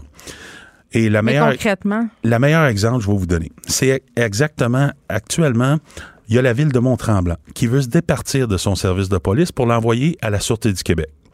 Pourquoi? Situation de coût. Le, le financement. Et là, je vais vous l'expliquer. Actuellement, les policiers euh, et policières, là, c'est 8 millions que ça coûte pour avoir un service municipal de police à Mont-Tremblant. L'offre de la Sûreté du Québec, qui est présentée à la population qui sera présentée vendredi et samedi prochain, est de 7 millions. 1 million de moins. ben, Mais- c'est des économies quand même substantielles pour une ville, ça. Mais dans les faits, la présentation de l'offre de la Sûreté du Québec est à 11 millions, avec une compensation du gouvernement qui paie. Une Alors- subvention. Alors, ce que ça veut dire, c'est que les citoyens de Mont-Tremblant, eux, vont payer 1 million de moins. Mais c'est le reste du Québec. Mais la population, nous, on va payer. C'est le reste ça. du Québec, à même vos impôts, qui va payer pour la police de Mont-Tremblant. Alors, je ne sais pas dans quelle ville vous restez, mais l'ensemble des villes où il y a de la police municipale, les citoyens là, qui sont dans cette ville-là paient la facture à 100% de leur service de police et à même leurs impôts paient la police pour les villes à côté. Je vais vous donner un exemple. Une ville, pour juste une idée de grandeur, là, parce que ça nous jette à terre. Je regardais la ville de Drummondville. Pourquoi Drummondville? En plus, c'est le Mercusson, le Mercusson qui est le président de l'Union des municipalités du Québec. Cette ville-là, dans les dix dernières années, j'ai pas été capable de compter pour les 20 dernières années, mais juste dans les dix dernières années, la ville de Drummondville a reçu une subvention de 75 millions de dollars. Alors, imaginez, hasard. imaginez, imaginez une ville qui est à côté, là. Des villes qui sont, semble-t-il, presque identiques, là. Des, En termes des- de population. Des Granby, Saint-Jean, toutes ces villes-là qui reçoivent absolument rien. Et l'autre ville à côté, elle, a le droit de le recevoir. Alors, c'est totalement inéquitable. Et nous, là, c'est pas pour les policiers. Les policiers, j'aurai pas plus d'argent. Il y a personne qui aura non, plus. mais je comprends en termes de finances publiques, là, c'est assez clair, mais concrètement, moi, comme citoyenne, qu'est-ce que ça change pour moi dans ma vie? Est-ce que ça compromet ma sécurité? Est-ce que j'aurai moins de services? Est-ce que, au niveau de l'alcool au volant, par exemple, euh, parce que nous, la joke au Saguenay, c'est quand même, euh, parce que je viens de là, de dire, hey, tel rang, il n'y a pas de police là, il n'y a pas assez de police anyway. vous comprenez où je veux en venir, là? Oui, mais je connais pas la ville que vous êtes au Saguenay, mais si vous êtes dans une ville où il y a la municipalité, je suis persuadé. Ah, mais autour, c'est plus le service municipal de police de Chicoutimi, c'est la SQ. Je veux pas dire Ils sont deux. Ils sont deux. deux pour combien de villages? Ben, pour un, je sais pas. Pour beaucoup de villages, quand même. Exactement. Donc, hein? Vous savez, vous répondez là à la question. Ben oui. Quand je vous parle de la qualité de service qu'on offre, nous, la police municipale, c'est ça. Vous envoyez de la police municipale Donc, ça dans l'intérieur la compromet la sécurité des citoyens, le Ben, sous-financement de je, police. Je vois pas jusqu'à là. Ce que je viens de dire, c'est que c'est totalement inéquitable pour les citoyens qui, lui, là, Mm. paie à même ses taxes, 100% de son service, et de l'autre bord, même ses impôts, paye la police pour le voisin d'à côté.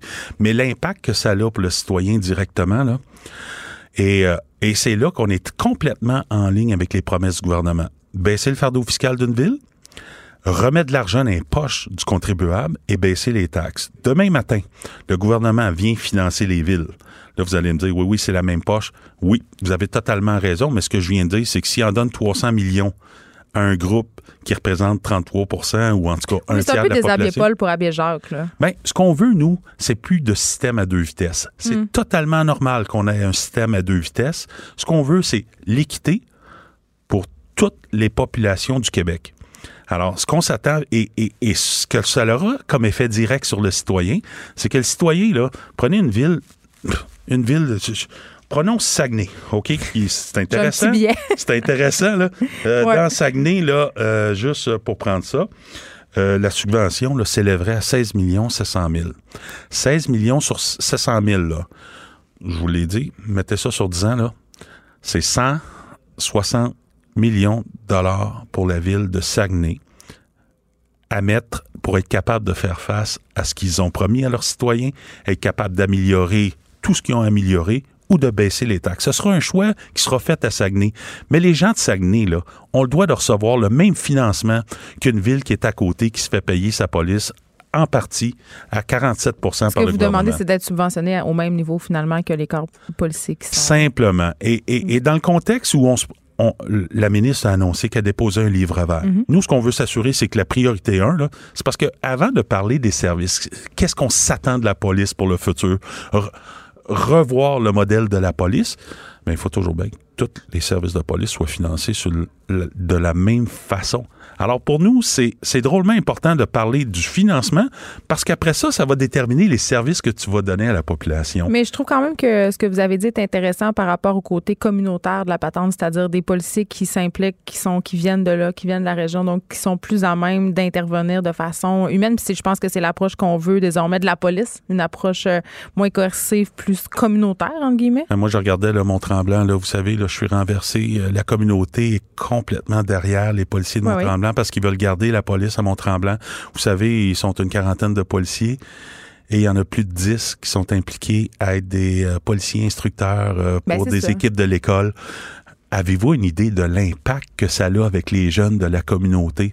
Alors, si vous en voulez là, des exemples là, du genre, là, hein, c'est près de 25% de mes policiers qui sont impliqués dans la communauté. Ces gens-là là, ont donné des dizaines et des dizaines de milliers de dollars parce qu'ils ont fait des offres de charité pour remettre, pour aider aux jeunes de la communauté. Écoutez, moi, là, je suis pas là pour compétitionner contre un ou contre l'autre. L'objectif qu'on a, c'est de vous dire, je pense qu'il y a 30 services au Québec, c'est 30 success stories actuellement, dans le sens que les gens, là, on fait le tour du Québec, puis on se le fait dire qu'ils veulent garder leur police municipale. Les gens qui décident de se départir de leur service de police municipale, c'est parce qu'ils ont fait un choix économique à cause de la subvention. Alors, si la subvention est égale partout au Québec, je reste convaincu d'une chose, les gens vont garder la police municipale ce qu'elle est actuellement. Ben euh, oui, puis on se reparlera du dossier de la police autochtone parce que là, je pense pas qu'il y ait autant euh, de satisfaction que ce que vous voulez bien laisser entendre, Monsieur Lemay. Merci beaucoup. Je rappelle qu'on vous parlait parce que vous demandez 788 millions au ministère de la Sécurité publique. Vous êtes président de la Fédération des policiers et policières municipaux du Québec. Merci beaucoup. Merci beaucoup. Écrivaine, Blogueuse. scénariste et animatrice. Geneviève Peterson. La Wonder Woman de Cube Radio. Elle est jetée. Allô Geneviève? Tu nous avais fait des promesses. T'es cernée, je trouve. Qu'est-ce Ben- qui s'est passé hier soir? Eh, T'étais ouais. à la disque? Oui, mais je me suis pas maquillée aussi aujourd'hui. Ben là, ça se peut être pas maquillée. Non, je sais, mais d'habitude, je suis maquillée quand je viens de voir. Là, je suis pas Ben, tu maquillée. fais un effort, je comprends. Ouais, c'est ça. Parce que tu sais, quand même, la barre est haute. La barre est haute, on fait de la radio quand même. C'est ça. Il y a de la radio filmée quand même. C'est pour Oui, ça que je vrai. porte un coton watté euh, à mon chum rose aujourd'hui. Oui, un coton watté pour euh, rendre hommage à Blue Jeans Bleu, peut-être. Oui, vraiment. Ben, en fait, oui. J'étais comme. C'était une journée de t'es-tu bien dans ton coton watté? Oui, on est bien dans le coton watté aujourd'hui. On est très bien. Chanson, hein, si vous n'avez pas encore entendu euh, cette chanson-là, euh, sachez qu'elle est virale depuis maintenant six mois. Oui. Donc, euh, on pourrait peut-être l'entendre. Joanie, elle pourrait peut-être nous trouver Ouais, ça. et Blue euh, Jeans Bleu a remporté donc hier à la disque le prix de groupe de l'année. Mais pas la chanson. Non, pas la Là, il y chanson. avait- il y a une raison à ça. C'est parce qu'il n'y avait pas eu le temps de s'inscrire à temps pour la chanson. Il me semble que j'ai vu ça passer. C'est-tu moi qui, qui Euh, essaie de me trouver des en fait, c'est qu'elle elle- elle est devenue Ah! virale un peu trop tard. pour l'inscription? C'est ça. Elle est devenue virale trop tard pour l'inscri- l'inscription. Et il faut savoir aussi que pour chanson de l'année, interprète masculin puis interprète féminine de l'année, Ouais. euh, le public aussi peut voter. Fait que c'est 50-50, là, cette histoire-là. C'est-tu qui m'a fait découvrir euh, Blue Jeans Bleu? C'est épouvantable. C'est mon fils de 4 ans. Ben oui. Je sais. Il est Mais tellement plus trend que moi. Mais ils connaissent tellement de choses, les jeunes. Et 4 ans! Voyons, Oui. tout ce qu'il connaît à 4 ans, c'est moi qui lui fait découvrir. Là. Comment ça connaît des choses sans moi? Il y a une vie sans moi, cet Oui, c'est ça. Hey, J'ai envie qu'on se raconte le gala de manière chronologique. OK, vas-y. Ou presque. ça quand Ou tu fais ça. Parce qu'on, euh, oui, parce que tu veux pas que je te parle de l'after party tout suite. Tu t'en sauveras pas, Je- OK? Tu nous as promis des Je vais affaires. toucher du bois. D'accord. La table est en bois, je tiens le Donc, euh, tout a commencé avec euh, le tapis rouge, Geneviève. hein, et le tapis Mm. rouge. Moi, c'est pas vraiment mon truc. Là. Je me promène pas vraiment dans ce coin-là d'habitude. Je- Moi, j'attends que le Tu gala laisses ça au reporter d'Hollywood PQ. Oui, c'est ça. Mais c'est pas mon style. Chacun son, son, sa spécialité? Je suis quand même allée. euh, j'ai vu euh, de loin, en fait, euh, Hubert Lenoir avec toute sa bande. Et euh, Hubert qui était en nomination, en fait, il a gagné un trophée mercredi. Je t'en avais déjà parlé Mm-hmm. pour l'artiste qui s'est le plus illustré, qui a le plus rayonné à l'extérieur du Ouais. Québec durant l'année. Il a rien gagné hier soir, mais sur le tapis rouge, il a fait jaser, notamment. Mais c'est sa blonde qui a fait jaser. notamment Plus que lui. ben non, mais ils étaient en duo parce que Ouais. les deux se sont dévêtus le torse à moitié. Et Ouais. là, bien entendu, euh, sa, sa blonde Noémie, elle avait euh, un sein euh, à l'air, si on veut. Mais il y avait quelque chose par-dessus. ils avaient son couvert mamelon. les mamelons euh, chez les deux. Donc, ils, ils voulaient vraiment illustrer. euh, J'ai parlé avec Hubert, justement, à l'after party de la disque. J'ai parlé avec Hubert, puis il me disait on voulait vraiment euh, pousser un peu plus loin l'illustration du double standard. Ben, c'est ça, c'était ma Puis- supposition. Puis ça je marche. trouvais ça vraiment bien fait. Puis en plus, il m'a dit que euh, il avait vérifié la loi avant de partir de la maison, juste pour être sûr qu'elle finisse pas en prison. là. de pas se faire embarquer par le- la police municipale de Montréal qui a Exactement. assez de budget pour l'embarquer, je le précise. Sais, il s'est dit, come on, Noémie, on va pas se ramasser en prison pour ça à soir, là, tu sais. Mais en même temps, euh, j'aurais envie de te dire, euh, et ce sera mon moment de m'attendre, Oui. Que c'est inapproprié des deux bars de se présenter dans un gala en chess. Absolument, oui. Là, il n'y a pas de double standard. Non, il y en a mets-toi pas. une chemise, mets-toi quelque chose. Il y en a pas, mais tu sais, si t'as illustré quelque chose, puis c'est, puis c'est resté comme ça seulement euh, pour... euh, Parce qu'à Andin, il était- à l'intérieur, ils se sont rhabillés, là. Tu sais, c'était juste... C'est bien. Ils profitent de leur tribune pour dénoncer euh, les sujets de Oui, société. et Lou Adrienne. Cassidy qui, qui joue dans son band, mais qui avait aussi deux nominations euh, pour son projet solo hier soir. Ouais. Elle s'est fait rabrouer elle mercredi parce qu'elle a chanté et elle avait pas de soutien-gorge, puis pourtant elle avait un chandail qui couvrait euh, tout là. Fait que euh, c'est ça. Fait que peut-être euh, il y avait quelques messages à lancer au sujet des poitrines des femmes. Je sais pas trop c'est quoi le problème des gens avec les corps féminins. Ben, c'est qu'on commande beaucoup euh, le corps des femmes, je pense, puis on le commente aussi allègrement. Là, tu disais, je suis pas très tapis rouge, mais on, tu comprendras que tu es bien la seule parce que ce matin. On parle des tenues Ben plus oui, que des puis, prix. puis en même temps, moi, la première, je suis allée voir euh, qui portait euh, quoi, Qui portait portait, quoi. qui, qui portait quoi, tout Ce ça. que j'ai fait euh, aussi sur le tapis rouge, vu que je m'intéressais pas vraiment à ce que le monde portait. Ouais. Euh, j'ai parlé, on s'était parlé beaucoup, toi et moi, du nouveau prix à la disque cette année qui est Art- artiste autochtone de l'année. Ouais. Et là, c'est Florent Volant qui l'a gagné pour ce- cette première fois. Donc, il est reparti avec le prix. Mais sur le tapis rouge, j'avais envie de discuter un peu avec d'autres artistes nommés dans la catégorie. Ouais. À savoir, est-ce que ça leur faisait plaisir? Est-ce qu'ils étaient comme, Tu voulais prendre le pouls? oui, un peu Parce qu'on se perplexes? posait des questions, nous autres, Est-ce qu'ils se sentent encore plus discriminés du Ouais. fait que là, ils ont une catégorie à part des autres? Ouais. Euh, en même temps, ils revendiquent leur unicité, fait que ça peut être vu comme étant quelque chose de positif. je oui, c'est ça. Ben, en fait, euh, pour Elisapi, notamment, c'est extrêmement nécessaire pour elle, euh, selon ce qu'elle me disait, parce qu'elle dit que les gens ont pas assez accès à la culture autochtone. On peut l'écouter. Le réel truc qui est important, c'est est-ce que les Québécois, les francophones québécois qui qui sont honorés à la disque parce que c'est un gala québécois, francophone québécois. Euh, le monde, la culture québécoise connaît réellement ces gens autochtones. Est-ce qu'ils réalisent qu'on fait vraiment tout genre de musique? On fait beaucoup de théâtre super expérimental. On est de plus en plus out there avec beaucoup de edge. Est-ce qu'ils réalisent tout ça? Non. Ben c'est très intéressant parce qu'on en a parlé souvent. Évidemment, euh, l'art autochtone, c'est pas juste euh, un truc euh, folklorique. Là. Ils font toutes sortes d'autres affaires. Il y a des festivals d'art autochtone d'ailleurs auxquels on est invité, puis on a toujours une espèce de petite réticence. Il mais... suffit pas de, s'habiller en frange puis sortir un tam tam puis. Qui a dit on n'est pas juste ici parce qu'on est autochtone, on est ici parce qu'on est bon? Est-ce que c'est elle, Il s'appuie Je ne saurais ça, dire. Ça a circulé beaucoup beaucoup sur les médias sociaux cette citation là. Très possible. mais en tout cas, moi, je, trouvais je trouvais que son point se valait beaucoup oui, parce qu'il est pas juste valide pour la musique, en fait. sais, il est valide pour beaucoup de choses. Puis elle, elle disait que c'était un pas en avant. Euh, j'ai parlé aussi un peu, un peu avec Mathieu qui me disait la même chose. Lui, il disait c'est un pas, c'est un pas en avant. On n'a rien atteint là encore. Là. Ben, on n'a pas atteint quelque chose de. C'est pas accessible. Ben, de reconnaître à nouveau, de re-reconnaître la culture Mais on s'en va dans la bonne direction. Donc c'était plus ça le message. On est encore loin de la coupe aux lèvres. Là? Non, c'est sûr. Mais juste, juste d'assumer euh, qu'il existe une culture autochtone alors qu'on a à peu près tout fait pour l'éradiquer. Exactement. Je pense que, en tout cas, Ensuite, c'était le après le tapis rouge, Geneviève, c'était le gala qui commençait. Hein, puis euh, là, c'était, euh, il y avait un numéro de rap. Le Louis José. Il y avait Louis José il y avait un numéro de rap qui, euh, qui précédait Louis José Et Louis José, il a dit, la première affaire qu'il a dit, c'est, il est 8h04, Mario Pécha est déjà en tabarnak. Excellent. Oui, Mario Pécha qui avait fait une montée de lait, il était il fâché fait des montées, des montées de lait à chaque fois que quelqu'un euh, qui veut pas gagne euh, des prix. C'est comme le gérant d'estrade du gala de la oui, J'adore ça. Mais euh, moi, en tout cas, à chaque année, je trouve ça drôle. Louis-José, c'est comme plein un peu de que Mario Pelcha lui ait volé son scandale parce que c'est ça. C'était Louis-José, il dit, ben, tu sais, moi aussi, j'aurais aimé ça, faire des jokes là-dessus, mais tout le monde les a déjà fait parce que c'est ça fait un an que c'est arrivé. mais c'est mon gala, vous m'avez upstagé. Fait qu'il était super fâché de ça.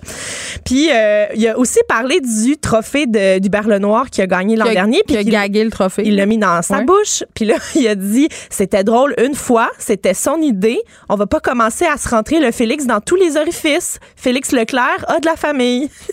fait que là, il a, il a fait une petite Il est très, très bon très à l'animation de ce gala Puis euh, il a aussi mentionné, euh, il dit, j'ai animé dans une garderie et le gala de la disque, même discours dans les deux cas, mettez rien dans votre bouche, tu sais. Fait que j'ai trouvé que c'était bon. Ensuite, euh, on a eu euh, l'album rap de l'année qui a été décerné à la Claire Ensemble. Bon, le groupe de 38 personnes. Oui, puis euh, un groupe de 38, ils sont ils sont six là. Bon. On six, Geneviève. Elle essaie de me contredire un groupe, encore. Un groupe, c'est un groupe, là. Et là, euh, attends, attends, j'ai un petit oui. pour toi. Tu sais que Akena Okoko, qui fait partie de la Claire Ensemble, va sortir un livre au printemps. Ah, c'est très Aux intéressant. éditions de ta mère. J'adore Puis je sais que tu aimes beaucoup cette maison d'édition-là, mais je, ta, ta, mission, ça va être de lire puis de venir nous en reparler. Oui, parfait. Euh, j'ai parlé donc avec à la Claire Ensemble en salle de presse après la réception de leur trophée. Ouais. Puis euh, ils ont dit, tu sais, moi, je leur ai dit, euh, vous étiez, il y a deux ans, dans le numéro d'ouverture avec d'autres groupes qui n'étaient pas des, d'autres interprètes qui n'étaient pas euh, issus du, du rap. Ouais. Euh, là, cette année, le numéro d'ouverture n'était consacré qu'au rap. Est-ce que vous trouvez que ça, ça a du sens? Là, c'est juste, ouais. Puis là, ils ont dit que c'était une façon d'être objectif parce que c'est le reflet de ce qui se passe dans les salles de spectacle, dans la, la culture populaire. En ce moment, les gens écoutent énormément de rap. Puis pour être à la hauteur de ce qui se passe dans la vraie vie, il fallait que le, le gala commence de cette façon-là. Euh, et j'ai parlé aussi à, à, au groupe, puis ils m'ont dit que la catégorie cette année était particulièrement forte pour album rap de l'année. On peut les entendre à ce sujet-là. Ça ressemble probablement à, tu je peux juste parler pour moi-même, là, mais je suis pas mal sûr que si on avait joué au jeu les six de nominer, admettons, cinq albums de rap Keb cette année, ça aurait probablement ressemblé à ça, peut-être, tu sais. Peut-être qu'il y aurait eu des différences, là, sauf qu'en même temps, c'est plus que jamais, je pense, un reflet de ce que les rappers dans le milieu eux-mêmes penseraient. Euh, fait que ça donne aussi un résultat où je pense que nous, du moins, clairement, on s'attendait pas du tout béton à gagner. Et puis, on aurait trouvé ça cohérent qu'un des autres, ou qu'un n'importe lequel des autres quatre gagne. Puis, je pense, sans trop aventurer, probablement qu'ils se sentaient comme ça aussi, les autres. Fait quand même une, vraiment une montée euh, de la popularité de ce genre-là qui était un peu mal aimé euh, du, du, mainstream. Je parle pas, ça pas juste monté, c'est que tout le monde est bon. Tu sais, c'est tout, bon. tous les non mais dans le sens à leur façon, euh, les c'était des albums de qualité qui étaient nommés. Oui, euh, c'est excessivement bien année. produit. Les Comme il disait, c'était difficile de départager qui Ouais. allait remporter la statuette. Pierre Lapointe s'est fâché. Bon, quelle surprise. Pierre Lapointe s'est fâché, mais en fait, le timing était bon pour que Pierre Lapointe se fâche. Une semaine après les élections fédérales, c'était parfait là, pour qu'on rappelle aux nouveaux élus qui ont, euh, qui ont du monde qui paye pas d'impôts, hein, qui devraient en payer, puis que Les ça grands géants du streaming, oui, de ça qu'on parle? puis Ok. que ça fait en sorte que les gens euh, de l'industrie de la musique, notamment, entre autres, là, parmi d'autres, euh, ils, ils font pas l'argent qu'ils devraient faire. Euh, et Pierre Lapointe a utilisé un, un exemple extrêmement frappant en disant que sa chanson Je déteste ma vie avait eu un million d'écoutes sur Spotify, Ouais. qu'il avait touché 500 dollars pour un million d'écoutes. C'est- Ça, c'est absolument C'est aberrant. absurde, c'est complètement absurde. Tu sais que Spotify aujourd'hui euh, publie ses états financiers parce que Spotify ne faisait pas de profit? Et là, euh, ironiquement, Très ce matin, ironiquement, ouais. euh, on, on produit des états finan- financiers où ils, euh, ils génèrent des profits. Mais c'est quand même, ce débat-là, quand même, c'est tout qu'un débat. En tout cas, moi, je trouve, euh, Ouais. Élie, je sais pas ce que tu en penses, mais quand même, quand même, c'est un peu pervertir le message de- que de dire qu'une industrie a besoin de générer du profit pour rémunérer adéquatement les artistes. Parce que les- c'est la première chose, Parce ça. que si les artistes n'existent pas, t'en as pas d'entreprise, tu sais. Fait que à, à la Ben moi, c'est ça que je trouve un petit le nerf peu de la guerre. problématique. là. Euh, Richard Séguin et Michel Rivard euh, ont à tour de rôle un peu abordé le même sujet de d'autres Ouais. façons là aussi durant le gala. Donc c'était un peu le message qui euh, qui courait sur euh, toutes les plateformes parce que entre autres aussi sur Instagram, on voyait euh, plusieurs artistes répondre de ça, dire qu'ils ils endossaient absolument euh, ce message-là. Donc euh, Pierre Lapointe nous a encouragé tous et chacun à se fâcher avec lui. Euh, fait que fâchons-nous. Il Oui. y a un auditeur euh, qui nous écrit, qui me dit euh, que le rappeur Soldia, je sais pas si tu Oui, le connais, c'est un rappeur de gang de rue de Québec et il s'insurge vraiment de sa présence euh, là-bas. Ça fait toujours un peu jaser. euh. Oui, ben Le- écoute, euh, il y a des tatous d'en face là. Qu'est-ce que tu veux que je te dise On a-tu des preuves? C'est ma question. Ouais, en tout cas, il, mettons, il est très gentil quand on, lui- on lui parle. Ben là, hein. c'est pas. euh, OK. Donc, donc, ça doit être une bonne non, personne. non, mais je veux dire, c'est pas le le rap. Le Ouais, rap ouais. est issu de la rue là. Tu sais, C'est je veux ça. dire, Fait qu'il y en a qui ont des historiques, comme on dit. Ben, puis c'est pas, c'est c'est assez normal en fait. On dirait dans ma tête, c'est pas. euh, Ouais, ben, OK. ben oui, c'est mais- normal, puis en même temps, autant c'est Rick Lapointe. Ouais, ben. Oui et non. Ça dépend. C'est. On ouais. sait pas. Mais là, On peut. cas, On peut. C'est un auditeur qui pose une question. Non, mais l'auditeur me pose la Ben oui, question, je- puis je, je comprends elle est que c'est une bonne question.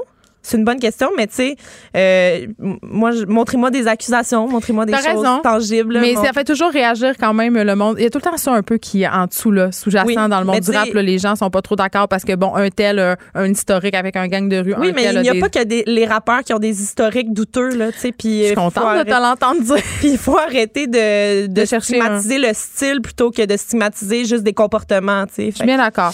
Donc, euh, revenons à Pierre Lapointe qui s'est fâché, Oui. qui aurait fait euh, 500 pièces avec un million de téléchargements. Oui. Quand même, euh, beaucoup d'artistes en ont parlé, pas Effectivement. Puis euh, j'ai rencontré dans la salle euh, de, de, par- de party après le gala une, une nouvelle élue du bloc dans euh, Laurentide Labelle qui s'appelle Marie-Hélène Gaudreau. Et là, j'étais en train de discuter justement avec Hubert Lenoir, puis elle nous a interrompu pour venir dire à Hubert qu'elle allait aller défendre ses intérêts. Ah, Ouais. on l'aime? Bonjour Hubert, je voulais me présenter. Je suis, euh, je suis nouvellement députée et je voulais vous assurer que j'allais euh, défendre vos intérêts. Ah, il y a de l'espoir. Mais c'est vrai, par exemple, euh, euh, je- j'ai plusieurs amis musiciens, puis toi aussi, tu le sais, là, Élise, euh, de plus en plus difficile de vivre de la musique. Oui. Euh, Oui. Ils génèrent la plupart de leurs profits avec les spectacles, mais à un moment donné, tu peux pas être en tournée 365 jours par année. Non, c'est ça. Il y a quand même une limite de marché aussi au Québec. Donc, ça devient, euh, tu sais, euh, des musiciens qui ont 3, 4, 5 jobs, puis qui roulent à la radio, on les entend, on les connaît, là, puis euh, ils vivent pas de leur art. Ouais, exact. Fait que c'est quand même assez préoccupant. Puis c'est la même chose, j'allais dire, qu'un peu la crise qu'on traverse dans les médias. Ouais. C'est-à-dire que c'est la même crise. On est de plus en plus nombreux à se séparer une pointe de terre qui est de plus en plus petite, puis qui est globale. Mhm. Donc c'est quand même assez inquiétant. Puis euh, en tout cas, j'en ai pas de solution. Qu'est-ce que je te dis? absolument pas. OK, euh, Bleu Jeans Bleu. hein, Oui, Bleu. Jeans Bleu Enfin, admis dans le club. Admis dans le grand club. Ils ont gagné le Félix de groupe de l'année. Euh, Ils ont tellement eu un bel été en tournée. Ils méritaient ce trophée-là, vraiment, juste pour l'aspect rassembleur, en fait, de Coton Watté Ben oui. et des autres. Là, ils font les, les pubs du GA maintenant, puis gloire à eux, justement. Exact. Et Perfecto, euh, donc leur album qui était nommé euh, cette année, euh, tu sais, c'est- c'est quand même leur troisième album. Ça fait six ans qu'ils sont euh, dans l'industrie de la musique. Je leur ai demandé s'ils étaient déjà, s'ils s'étaient déjà dit, en fait, ouais, ben là, on se rendra jamais là, nous, à la disque. Euh, voici ce qu'il avait à dire. À un moment donné, on s'est rendu compte qu'on était capable de faire notre travail euh, sans nécessairement euh, passer par là. Puis récemment, dans les derniers mois, il y a eu un, un gros, gros changement qui s'est opéré depuis Coton Watté. On va appeler un chat un chat. Cette tune-là nous, nous a changé notre vie. là. Puis euh, là, on s'est rendu compte, oh, attends, ça, ça se pourrait, ça se pourrait qu'on ait notre place dans, dans- à- à- on est indépendant, tout ça. Puis là, on arrive, puis Bon, là, le, le son était pas super, mais quand même, ça valait la peine de l'écouter. Oui, il y avait beaucoup de monde dans la Oui. salle de presse euh, qui essayait de tous parler en même temps et de, ils se réjouissaient aussi. Il y avait beaucoup de réjouissance dans cette salle. Ben, Euh, donc, euh, il disait en fait que, ben, à un moment donné, il s'était dit, ben, on va vivre, on va faire no- notre petite affaire de notre bar, puis on va faire nos, nos, side jobs. Puis là, finalement, ben, ils sont capables de, vi- de vivre de leur musique maintenant. Fait que c'est. Grâce, entre autres, à IGA. Soulignons-le. Non, mais c'est bien. Ils sont bien heureux. Parce qu'avant, c'était très mal perçu de faire des pubs, de vendre de la musique. On en a déjà parlé ensemble. euh, Puis maintenant, ben, c'est un passage quasiment obligé. Absolument. OK. Fred Pellerin? Fred Pellerin, euh, qui a gagné album folk de l'année. Pour moi, tu sais, euh, tu Mais cherchais des bébites. tu- oui, mais Je cherchais pas des bibittes. Tu cherchais des bébites à beaucoup de catégories cette semaine, Geneviève, quand vrai, on se parlait du premier gala, notamment euh, Ouais. jeudi. Euh, moi, c'est album folk qui me, qui me fait sourciller. C'est ta bébite.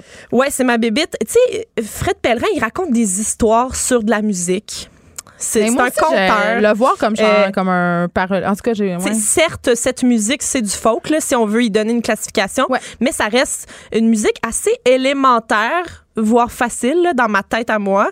Euh, il travaille euh, avec des, des gens pour les arrangements. là. C'est pas, euh, c'est c'est correct. là. C'est c'est de la musique correcte folk. T'es mais tellement sur le break en ce moment. oui, T'es mais- tellement sur mais le break. parce que j'adore Fred Pellerin en tant que conteur. Je suis allée voir ses spectacles à de maintes reprises. Par contre, euh, c'est pas c'est pas le côté c'est pas le côté auteur compositeur interprète qui vient me chercher, c'est pas le côté musicien, c'est pas le côté euh, chanteur non plus.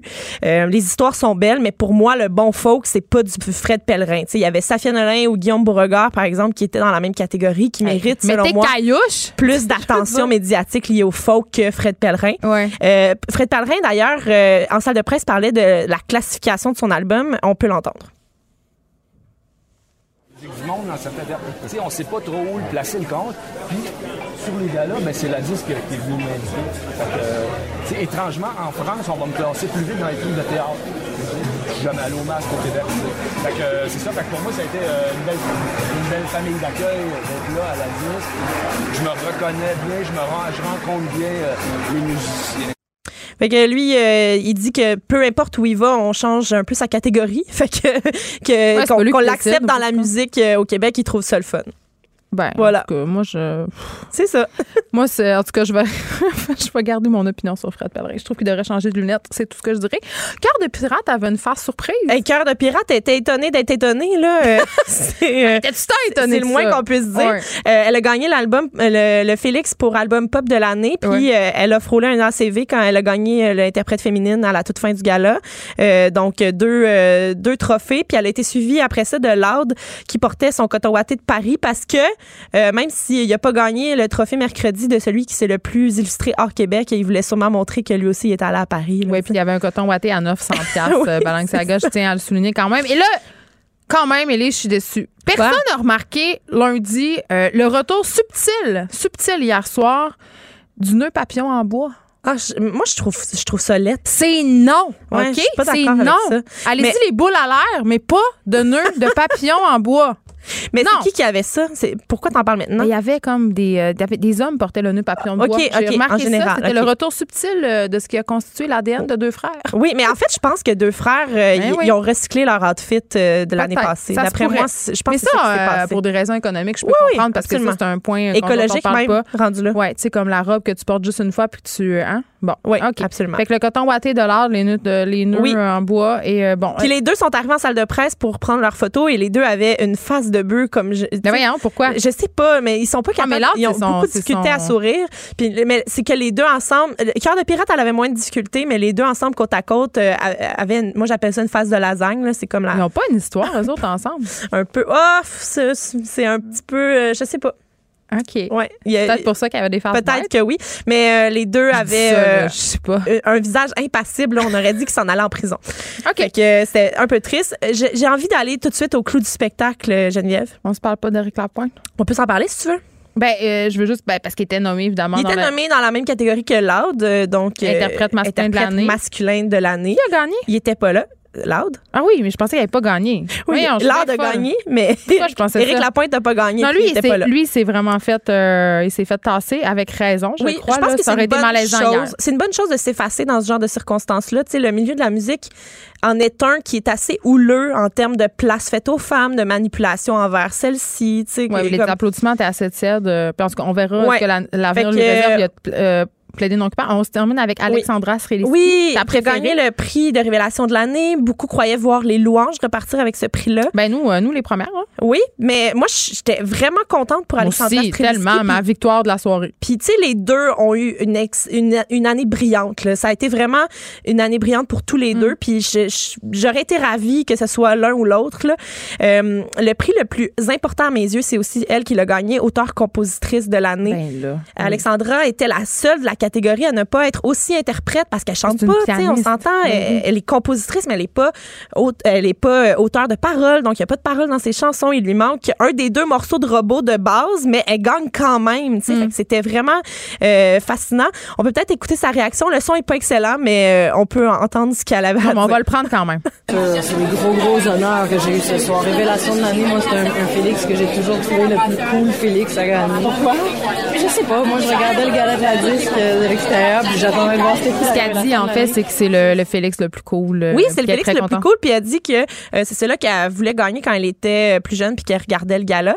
Puis euh, lorsqu'elle a remporté euh, ce prix-là, elle a fait un discours où est-ce qu'elle parlait du point de départ de l'album Inscape, qui était vraiment le, le fond du baril. Tu sais, elle est partie d'une situation de santé mentale vraiment, euh, ça allait pas bien. Là, tu sais, ça allait vraiment mal. Puis elle a tenu à le souligner quand elle est allée chercher son trophée. Puis je trouvais ça vraiment beau parce que elle a dit, je l'ai fait, j'en ai parlé parce que j'ai beaucoup de commentaires de, de personnes qui me disent, ben, tu sais, je pense que j'irai jamais mieux. Puis elle a dit, tu sais, il trois ans, là, j'avais pas l'impression que j'irais nulle part. Puis là, je suis ici avec tous ces Félix dans les mains, tu sais.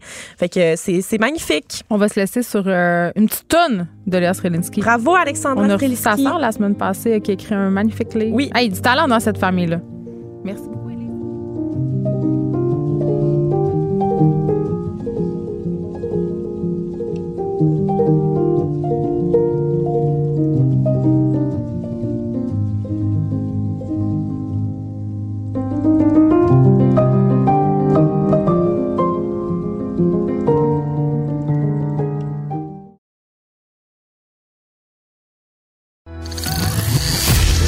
Les. Avec Geneviève Peterson. Féministe assumée. Vous écoutez Les effrontés. Il est là, Biz, pour son nouveau livre Les Abysses. Hein? T'es là? Écoute, mais avant qu'on se parle de ton livre que j'ai lu en fin de semaine pendant ma retraite au chalet, là où j'ai remis ma vie urbaine en question, je veux qu'on se parle du gala de la disque. Tu m'as dit que tu l'as pas écouté. Euh, non, je n'ai pas écouté, j'ai pas la télé.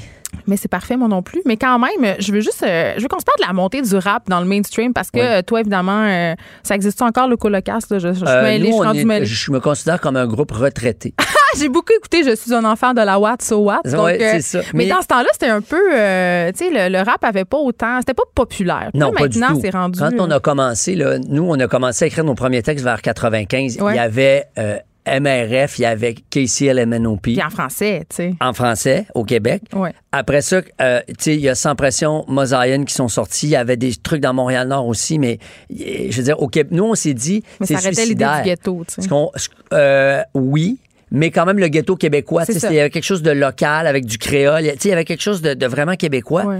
Mais nous, on s'est dit, on- on- c'est suicidaire notre affaire. On parle du, de la politique au Québec, de l'indépendance du Québec sur les centres du référendum qui a écœuré tout le monde de la politique.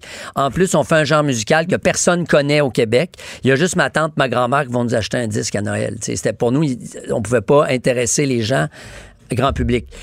Puis Mais avec ça. ben, libérez-nous des libéraux, c'est ce qui au-delà du genre, les, les gens étaient d'accord avec ce qu'on disait et là ça a percé l'hymen des radios commerciales et là le reste appartient à l'histoire. Mais je pense qu'on sentait déjà Biz l'écrivain à ce moment-là parce que moi, comme étudiante en lettres, c'est ça qui me plaisait. C'était la, la qualité des textes, donc on te voyait venir. Euh, T'écrivais pas seul, évidemment, là. Tout à fait. Les, les deux autres, euh, Shafik et Batlam écrivaient aussi. Euh, tu as raison de dire ça parce que Jean Barbe, mon, mon, mon éditeur, m'avait rencontré dans une émission de radio où je faisais une entrevue comme le Ouais. Puis il m'avait dit si t'écris d'autres choses que du rap, viens me voir en me donnant sa carte d'affaires. Lui, il avait, comme toi, pressenti qu'il allait pouvoir avoir d'autres choses. Mais est-ce que c'est un désir euh, que tu avais d'écrire des livres? euh? Ben, sais, j'ai regardé, ma mère, elle a, elle a gardé une espèce de grosse boîte avec euh, une espèce de cahier à chaque année, là, à la, mettons, première année de garderie, mes amis, mes photos, mes bricolages, mes affaires, à chaque année jusqu'à l'université, tu sais. Alors, euh, à un moment donné, vers 8, 9, 10 ans, écrivain, ça revient dans les métiers que je veux faire, à côté de pompier puis shérif. OK. Mais écrivain, quand même, c'est un gros mot. Oui. Est-ce que, euh, est-ce que ça t'a pris du temps à dire, hey, oui, je suis, je suis un écrivain? Euh, Combien oui. de livres? Ben, c'est une bonne, c'est une très bonne question. Je me rappelle que je pense que c'est quand j'étais allé faire, j'avais gagné un prix, euh, le prix France Québec avec Mort-Terrain, Ouais. un roman qui se passe dans le Nord. Et j'étais allé en France, en Allemagne, en, en Suède pour parler du livre. Puis en revenant dans le formulaire de douane qu'il faut remplir, il faut, faut mettre notre métier. Puis jusqu'à présent, je m'écris tout le temps rappeur. Mauvaise idée d'ailleurs Hey, quand on passe euh, les douanes. Tellement, wow! Mais d'ailleurs, écrivain, ça va tellement plus vite aux douanes, ça je peux te le garantir. Ils font une face circonspecte, ils sont comme, hein? Ah oui, vraiment. Ça existe-tu? Et, et encore. Et, et là, j'avais euh, j'avais donc dit pour la première fois, ben c'est ce que je fais euh, à temps plein dans ma vie maintenant. On faisait encore des spectacles, mais c'est mon métier à temps plein maintenant. Puis ça a pris quelques livres quand même, trois, quatre. Avant, avant que je considère moi-même que ça soit pas un accident d'écrire un roman, tu sais. Mais on, euh, oui, parce que c'est un mot chargé, écrivain. On pense à classique. On France. pense au plus grand, là. Tu sais, c'est pas. Ouais. un- un- Puis moi-même, j'hésite. Puis même, tu sais, là, j'ai sept romans, j'ai un livre pour enfants. Je pense ça va, là. Quand je vais avoir 10, ro- 10 livres, je pourrais considérer que j'ai une œuvre. Ah oui, une œuvre. Ben oui. C'est ça, parce que Ben, c'est une autre chose. Écoute, on va en parler de, de ton œuvre. Euh, Ce que je trouve intéressant dans ce que tu fais, puis je te le dis d'emblée, là, c'est ce que j'aime, c'est que tu confrontes souvent le lecteur à lui-même. C'est-à-dire, moi, euh, j'ai lu Naufrage, évidemment, comme bien des gens, et là-dedans, tu t'attardais à l'histoire d'un père qui a oublié son bébé dans l'auto, puis il y avait toute cette humanité, euh, puis le drame aussi dans lequel euh, tu nous plongeais, d'essayer de comprendre un peu qu'est-ce qui mène à ça, puis c'est quoi les répercussions. Donc, en tout cas, corrige-moi si je me trompe, mais je pense que tu essaies de montrer un peu le visage humain euh, de des drames ou de des personnages qui sont un peu monstrueux. C'est aussi le cas euh, dans ce livre-là, dans Mhm. Les Abysses, je pense. Ouais. C'est ce que tu essaies de Euh, faire. oui, tu as raison. C'est-à-dire que moi, je m'interroge souvent, mettons, dans le cas de naufrage, j'étais parti de, vraiment d'un fait divers qui Ouais. est arrivé. Puis ça arrive, des bébés oubliés, ça arrive Chaque année. très souvent, trop souvent, aux États-Unis, presque à, à tous les Ouais. mois, pendant l'été. Euh, et là, bon, il y a des, des cas de négligence criminelle. C'est très complexe pour la justice parce que oublier son enfant euh, comme un accident, c'est pas la même chose que, comme on a vu récemment à Sherbrooke, aller brosser dans un bar. Puis laisser sa fille sur le banc en arrière. puis pas l'avertir, puis qu'elle se réveille dans le noir. Ça, c'est de la négligence criminelle, la vraie négligence. Euh, un accident, c'est pas de la négligence. Et là, la justice a tranché avec ça. Puis moi, je- quand c'était arrivé cette histoire-là, je m'étais dit, je- spontanément, j'ai le goût de prendre le gars dans mes bras, le gars ou la fille, peu importe. Puis euh, parce que, euh, ben, le premier jour, moi, euh, où je suis revenu de, l'hôpital avec mon premier, mon premier enfant, il y avait trois jours, je l'avais mal attaché dans son Moïse. Puis j'étais arrivé chez nous, il était pas attaché. Fait que si j'avais fait un accident, j'aurais plus eu d'enfant. sais. Fait que j'aurais pu être moi-même l'objet d'un roman. Moi, j'ai eu un avertissement, j'étais chanceux. Euh, Louis-Philippe, euh, qui s'est arrivé plus tard euh, à Saint-Jérôme, lui, il n'a pas eu d'avertissement. Le personnage dans le livre non plus. Puis effectivement, moi, j'ai plutôt tendance, peut-être parce que je, je vieillis plus, mais la compassion m'intéresse de plus en plus. Non, mais les failles aussi, non? Oui, puis, puis aussi, et, et la contrepartie dans les, dans les réseaux sociaux, tout le jugement qu'on a. Le tribunal populaire dans les réseaux sociaux, là, On en parlait tantôt là, avec l'affaire d'Éric Lapointe. Là, il est déjà condamné. c'est déjà fini. C'est fini. Euh, et, et ça veut pas dire non plus que euh, il faut faire comme si de rien n'était. Ben mais ça veut juste dire que euh, la justice c'est complexe. Hein, c'est extrêmement complexe. Et c'est pas pour rien que c'est complexe parce qu'elle repose sur le fait que vaut mieux un coupable en liberté qu'un innocent en prison. Puis bien sûr que ça fait chier quand il y a un coupable en, liberté ou quelqu'un qu'on qu'on pense être coupable. Mais, mais, mais, mais l'innocent en prison, ça, ça n'a pas de prix. Pour une société de droit, ça n'a pas de prix. Alors, il y a une contrepartie à ça. Puis moi, je, dans les abysses aussi, je, je m'intéressais sur la base, par exemple, de- dans la partie plus judiciaire du... du- Oui, parce que là, attends, là, c'est un roman policier noir. Ouais. Tu sais, comment on décrit Ben, je le sais pas. veux pas révéler de punch. Je, je le sais pas moi-même comment le décrire. Il y a des gens qui l'ont. Il y a une partie policière. là, il est en trois parties le roman, trois parties à rebours. Donc on commence par la fin. Euh, la deuxième partie est certainement policière. Il y a une enquête. Il il y a une enquête qui se déroule avec des procédures et des procédés judiciaires d'arrestation, d'enquête préliminaire, mise en accusation, tout ça. Mais c'est avant tout une histoire parfaite aussi. Oui, d'abord, c'est exactement ça. Donc là, est-ce qu'il y a un roman psychologique de base et tout? Oui, il y a une partie noire aussi, comme l'indique la, la couverture qui rappelle l'album noir de Metallica. Euh, hormis une petite touche fluo qui, nous- qui nous ramène dans l'air du temps. Une méduse à crinière de lion, je dois le préciser. Exactement. Donc, euh, moi, je, il y avait, il y avait d'abord, oui, l'idée de raconter une histoire parfaite, puis après ça, de dire, euh, ça serait quoi la, la, la totale de l'amour père-fille? La limite de l'amour inconditionnel. Oui, ça peut. Parce que tu as des enfants, j'ai des enfants. Ouais. Si je te disais ton enfant est condamné à six mois à cause d'une maladie, le seul moyen de le sauver, c'est de te couper un bras ou une jambe, tu le ferais même sans hésiter. Tu sais, on se tirerait devant un autobus pour, pour sauver nos enfants. On le ferait littéralement, on donnerait notre vie pour nos enfants. Donc, je me suis imaginé, imaginons la, la- la totale, c'est-à-dire la mère est morte en couche, donc elle n'a jamais connu sa mère, le, le père a jamais eu d'aide pour élever sa fille, et lui doit littéralement, au moment de la naissance, il, fait, un- il fait le serment de faire le sacrifice de sa vie pour que la mort de sa femme n'ait pas été vaine, en fait, et que sa, fils, sa fille puisse avoir une bonne vie, une belle vie. Et c'est ce qu'on va découvrir dans le livre. Mais on parle de l'amour inconditionnel qu'un parent peut porter euh, à son enfant. Toi, tu dédies le livre à ta mère, À ma fille. à ta fille, pardon. Est-ce que euh, est-ce que l'amour inconditionnel inv- existe aussi inversement, c'est-à-dire les enfants par rapport aux parents, parce qu'il y a question de ça aussi euh, dans ton livre. Aussi, parce que c'est ça qu'on découvre, en fait, que, que, que l'un va avec l'autre, Ouais. en fait, euh, d'une certaine manière. Puis je pense qu'on le voit dans le cours de nos vies. La vie est quand même assez bien faite. À partir du moment, je sais pas quel âge ont tes enfants, mais à partir du moment où, où nos enfants sont à peu près élevés, là, disons autour de la vingtaine, On- Je suis pas là du tout. euh, toi, tu, co- tu commences, t'es dans le J'ai premier... 4, 9, 12, là. Tu sais, euh, un bon ben, le échantillonnage. 12, il dans, dans Elle s'en va, c'est la bonne six voie. ans, c'est Ouais. ça, ça se rapproche. hein. C'est ça. Mais, mais vers cet âge-là, 18, 19, 20, notre job est fait. Mon père, il m'avait dit, les, tes enfants, c'est un contrat de 20 ans. là. Euh, C'est un contrat à vie, mais c'est c'est quand même, le gros, c'est 20 ans. Mm. À partir de ce moment-là, on commence un peu à s'occuper de nos parents. C'est-à-dire que... Les rôles s'inversent. Absolument. On doit, on doit dire, bon, ben là, as-tu pensé qu'à un moment donné, il va falloir que tu quittes ta maison? Ça fait deux fois que tu te pètes les hanche dans l'escalier. Peut-être que euh, as-tu besoin d'aide? As-tu ci? As-tu pensé à ça? Et là, euh, de plus en plus, on s'occupe de nos, on s'occupe de nos enfants très intensément. Nos, nos parents nous aident aussi. Puis à un moment donné, on bascule de l'autre côté. Nos parents redeviennent des enfants.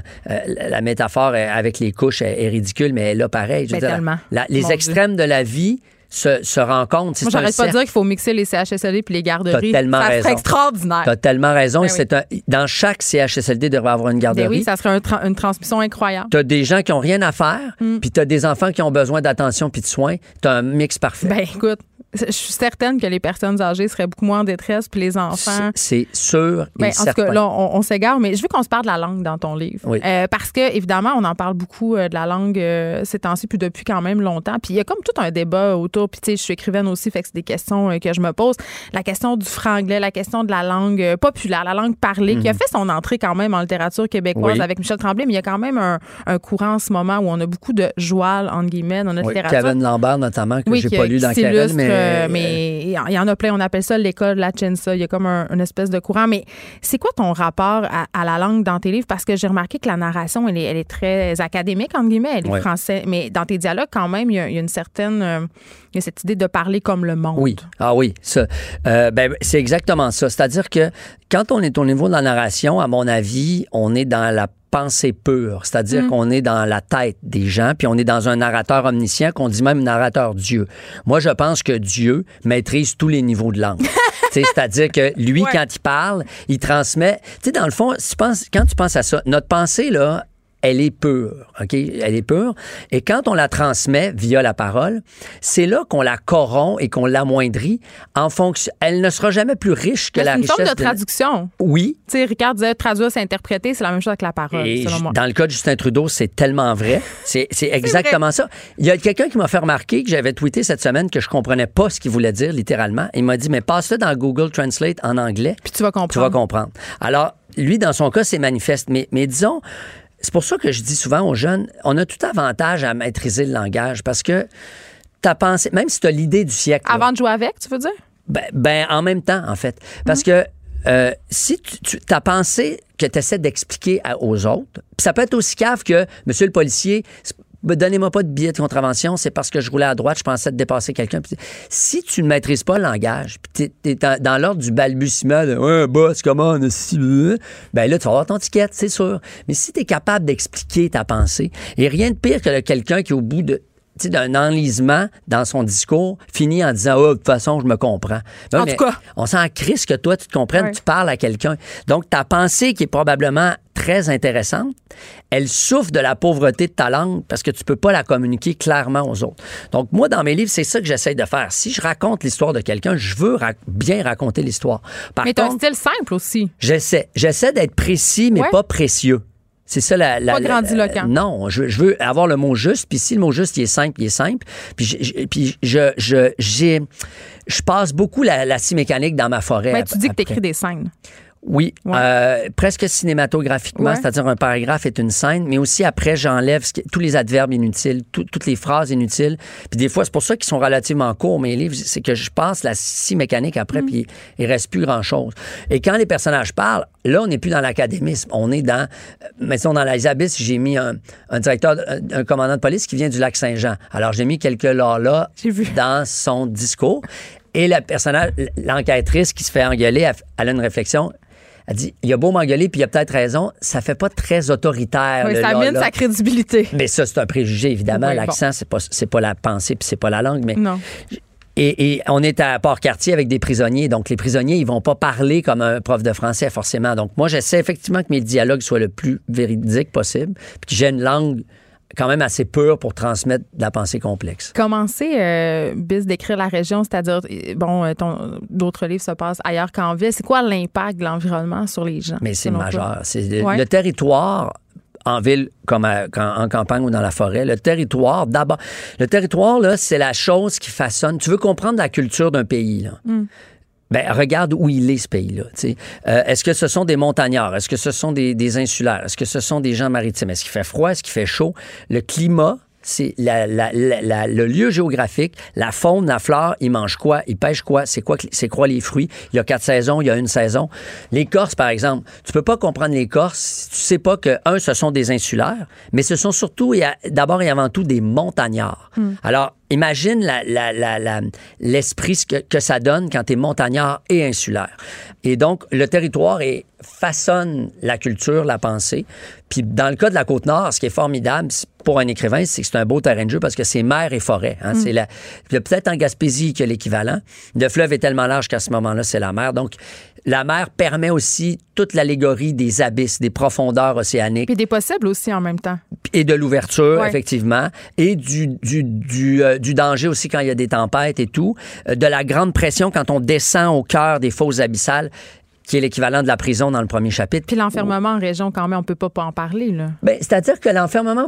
Euh, faut voir ça comme... Si tu regardes un oiseau dans son nid, tu peux te dire qu'il a l'air prisonnier, puis c'est petit son nid, mais faut que tu le considères dans le ciel, l'oiseau. Hmm. Puis les gens en région, ils sont enfermés dans leur maison ou dans leur centre communautaire ou dans leur petit village, mais ils ont accès à la forêt et à l'immensité de la forêt. Puis regarde, nous, à Montréal, quand on circule, là, toi, tu viens travailler au centre-ville. Je sais pas où tu habites, mais tu habites probablement pas à, Chicoutimi, là, non, j'habite plus à Chicoutimi. oui, c'est ça. Depuis longtemps. À cause des avatars de la vie. Mais, ça. mais sinon, notre, parcours, moi, ça arrive souvent que je sors même pas de mon quartier pendant une semaine. Ben oui, c'est des petits villages. On recrée notre village à l'échelle du quartier. Oui, as raison. Et, mais la, la, grande force pour moi des gens en région, c'est cet accès au territoire, euh, dans le cas de la Côte-Nord, à la fois la mer et la forêt, qui font, qui font mine de rien, il y a une ouverture d'esprit qui va avec l'ouverture du territoire, à mon avis. Tu as dit que pour écrire Les Abysses, tu as dû te décoloniser l'imaginaire. L'imaginaire euh, judiciaire et policier, parce que ce, ah. qu'on connaît... C'est pas CSI Bécomo, là. Exactement. Exactement, parce que ce qu'on connaît des procédures judiciaires et carcérales. C'est, c'est euh, Orange is the New Black. Puis pour, dans notre tête, tous les prisonniers sont en orange. Ben moi, j'ai eu un consultant carcéral, j'ai eu des, des, des, avocats du DPCP, un avocat de la défense qui ont lu le livre puis qui ont dit, mais ici, ils sont en bleu. Ils ressemblent à des préposés aux bénéficiaires ou à des schtroumpfs. C'est, c'est comme ça qu'ils sont habillés, les prisonniers. Les procédures d'arrestation, l'enquête, l'enquête euh, la mise en accusation, tout ça, c'est pas les mêmes choses qu'au Texas ou qu'à Détroit. Alors, euh, il fallait que je me documente justement avec des spécialistes pour savoir comment ça se passait. Biz, merci. Il y a question d'abysse dans ce livre-là. Il y en a plusieurs. Pour vrai, euh, c'est à lire. C'est publié depuis le 2 octobre, je crois. Oui, ça C'est en deux librairie. semaines, ça vient de sortir. Ben, ouais. merci, merci à Avec toi. plaisir, merci de m'avoir reçu. Geneviève Peterson, la seule effrontée qui sait se faire aimer. Jusqu'à 15, vous écoutez Les effrontés. Le vote conservateur a-t-il été plombé au Québec par les convictions pro-vie euh, d'Andrew Scheer? Apparemment, pas tant que ça, parce que l'attitude du Québec envers l'avortement serait pas si différente que celle du reste du Canada. J'en jase avec Marianne Labrec, qui est co-coordonnatrice de la Fédération du Québec pour le planning des naissances. Elle est aussi responsable du dossier de l'avortement. Bonjour, Madame Labrec. Oui, bonjour Geneviève. Surprise d'apprendre que l'attitude du Québec envers l'avortement serait en fait carrément peut-être la même que celle de- des autres provinces canadiennes? Ben moi j'irai pas jusque là. En fait, je suis plutôt surprise de la, je suis plutôt surprise de l'article. Je suis pas du tout. En fait, je suis. Un article de la presse. Oui, oui, non, de, oui, tout à fait. Oui, je l'ai lu euh, comme vous ce matin. En fait, euh, je, nous, c'est pas du tout euh, les chiffres qu'on a ou euh, Ah, en fait euh, l'impression qu'on a. Euh, moi, je me, je me questionne. En fait, justement, j'aurais aimé voir les questions qui ont été posées. Euh, puis je pourrais vous, vous mettre en lumière d'ailleurs pourquoi nous on pense que c'est c'est, c'est pas le cas. Puis Mais je me, me questionne à ben, ben en fait, euh, ben tout simplement, par exemple, euh, au Québec, il y a cinq motions qui ont été votées euh, euh, à l'Assemblée nationale pour réitérer le droit à l'avortement. La dernière, c'était au mois de mai par euh, Madame Manon Mancé. Donc, et c'est adopté à l'unanimité, alors que en même temps, au Canada, à la Chambre des communes, il y a le Bloc québécois qui a déposé exactement une motion dans le même euh, dans le même esprit qui a été euh, rejetée. Donc, euh, Oui, ben, mais j'allais dire, euh, j'allais dire, Madame Labrec, que peut-être que socialement on a un discours, mais peut-être qu'à l'intérieur des maisons, dans l'intimité de nos foyers, il reste tout de même un certain inconfort quand on parle d'interruption de volontaire de grossesse. Je pense que c'est un peu ça qu'on veut dire. Ben oui, c'est ça qui peut être dit, mais en même temps, euh, je veux dire, au niveau politique, au niveau des services, puis au niveau, euh, euh, je veux dire, juste euh, socialement, c'est beaucoup plus euh, c'est accessible pour une femme de se faire avorter au Québec, même s'il y a beaucoup, beaucoup de défis qu'ailleurs. Oui, notamment en euh, région, là, c'est quand même plus difficile. Oui, oui, tout à fait. Puis, euh, tu sais, ne serait-ce qu'au Québec, euh, je veux dire, il n'y a pas un député qui va être ouvertement euh, anti-choix, qui va se faire euh, un député qui va devenir premier ministre au Québec. Ça, c'est, c'est juste pas socialement possible. Donc là, à savoir quel est le niveau d'inconfort des gens, euh, puis comment ça se manifeste. C'est comme moi, j'aurais beaucoup aimé savoir c'était quoi la question qui a été posée au sondage. Puis ça demeure un sondage. Puis moi, je trouve qu'un sondage qui est beaucoup beaucoup plus pertinent, c'est par exemple une motion qui est votée à l'Assemblée nationale, à la Chambre des communes versus parce que ces gens-là sont quand même élus. Tu sais, je veux dire, c'est des députés qui ont été élus et euh, au Canada anglais aussi. Et, euh, au Canada anglais, il n'y a aucun problème pour un politicien de, de se présenter ouvertement là, contre le droit à l'avortement. Ça, c'est même, même au contraire. Tu sais. Madame, euh, Madame Labrec, est-ce que vous pensez que ce type d'article-là, euh, malheureusement, pourrait être repris par des groupes anti-choix? Ben oui, c'est sûr que eux, euh, ben de toute façon, c'est déjà le discours qu'ils tiennent.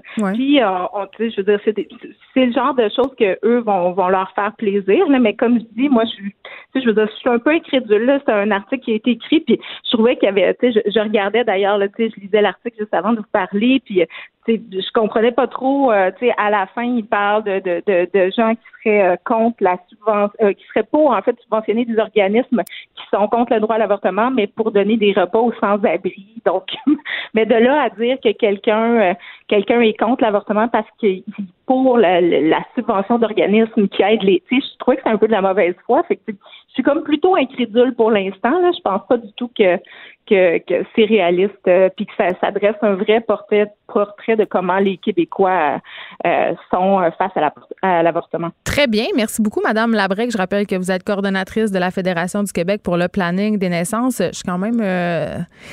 Je dois dire que ça me remplit de joie de savoir que vous pensez que c'est pas nécessairement le cas et que les gens sont pas en train complètement de virer de bord par rapport à l'avortement. En tout cas, Non. je veux juste dire que quand je suis sortie. vigilante. Oui, ben euh, écoutez, quand je suis sortie dîner tantôt, il y avait quand même deux militants anti-choix devant la station de radio avec leur croix et leur bannière et des photos de fœtus mutilés. Ben, voyons donc. Ben oui. Donc, ça existe Encore. encore. euh, et oui, donc il faut continuer à en parler. Merci beaucoup de nous avoir parlé de notre côté. C'est déjà tout. On se retrouve euh, demain à la même heure. Mario Dumont et Vincent Dessureau suivent dans quelques instants. À demain. Cube Radio.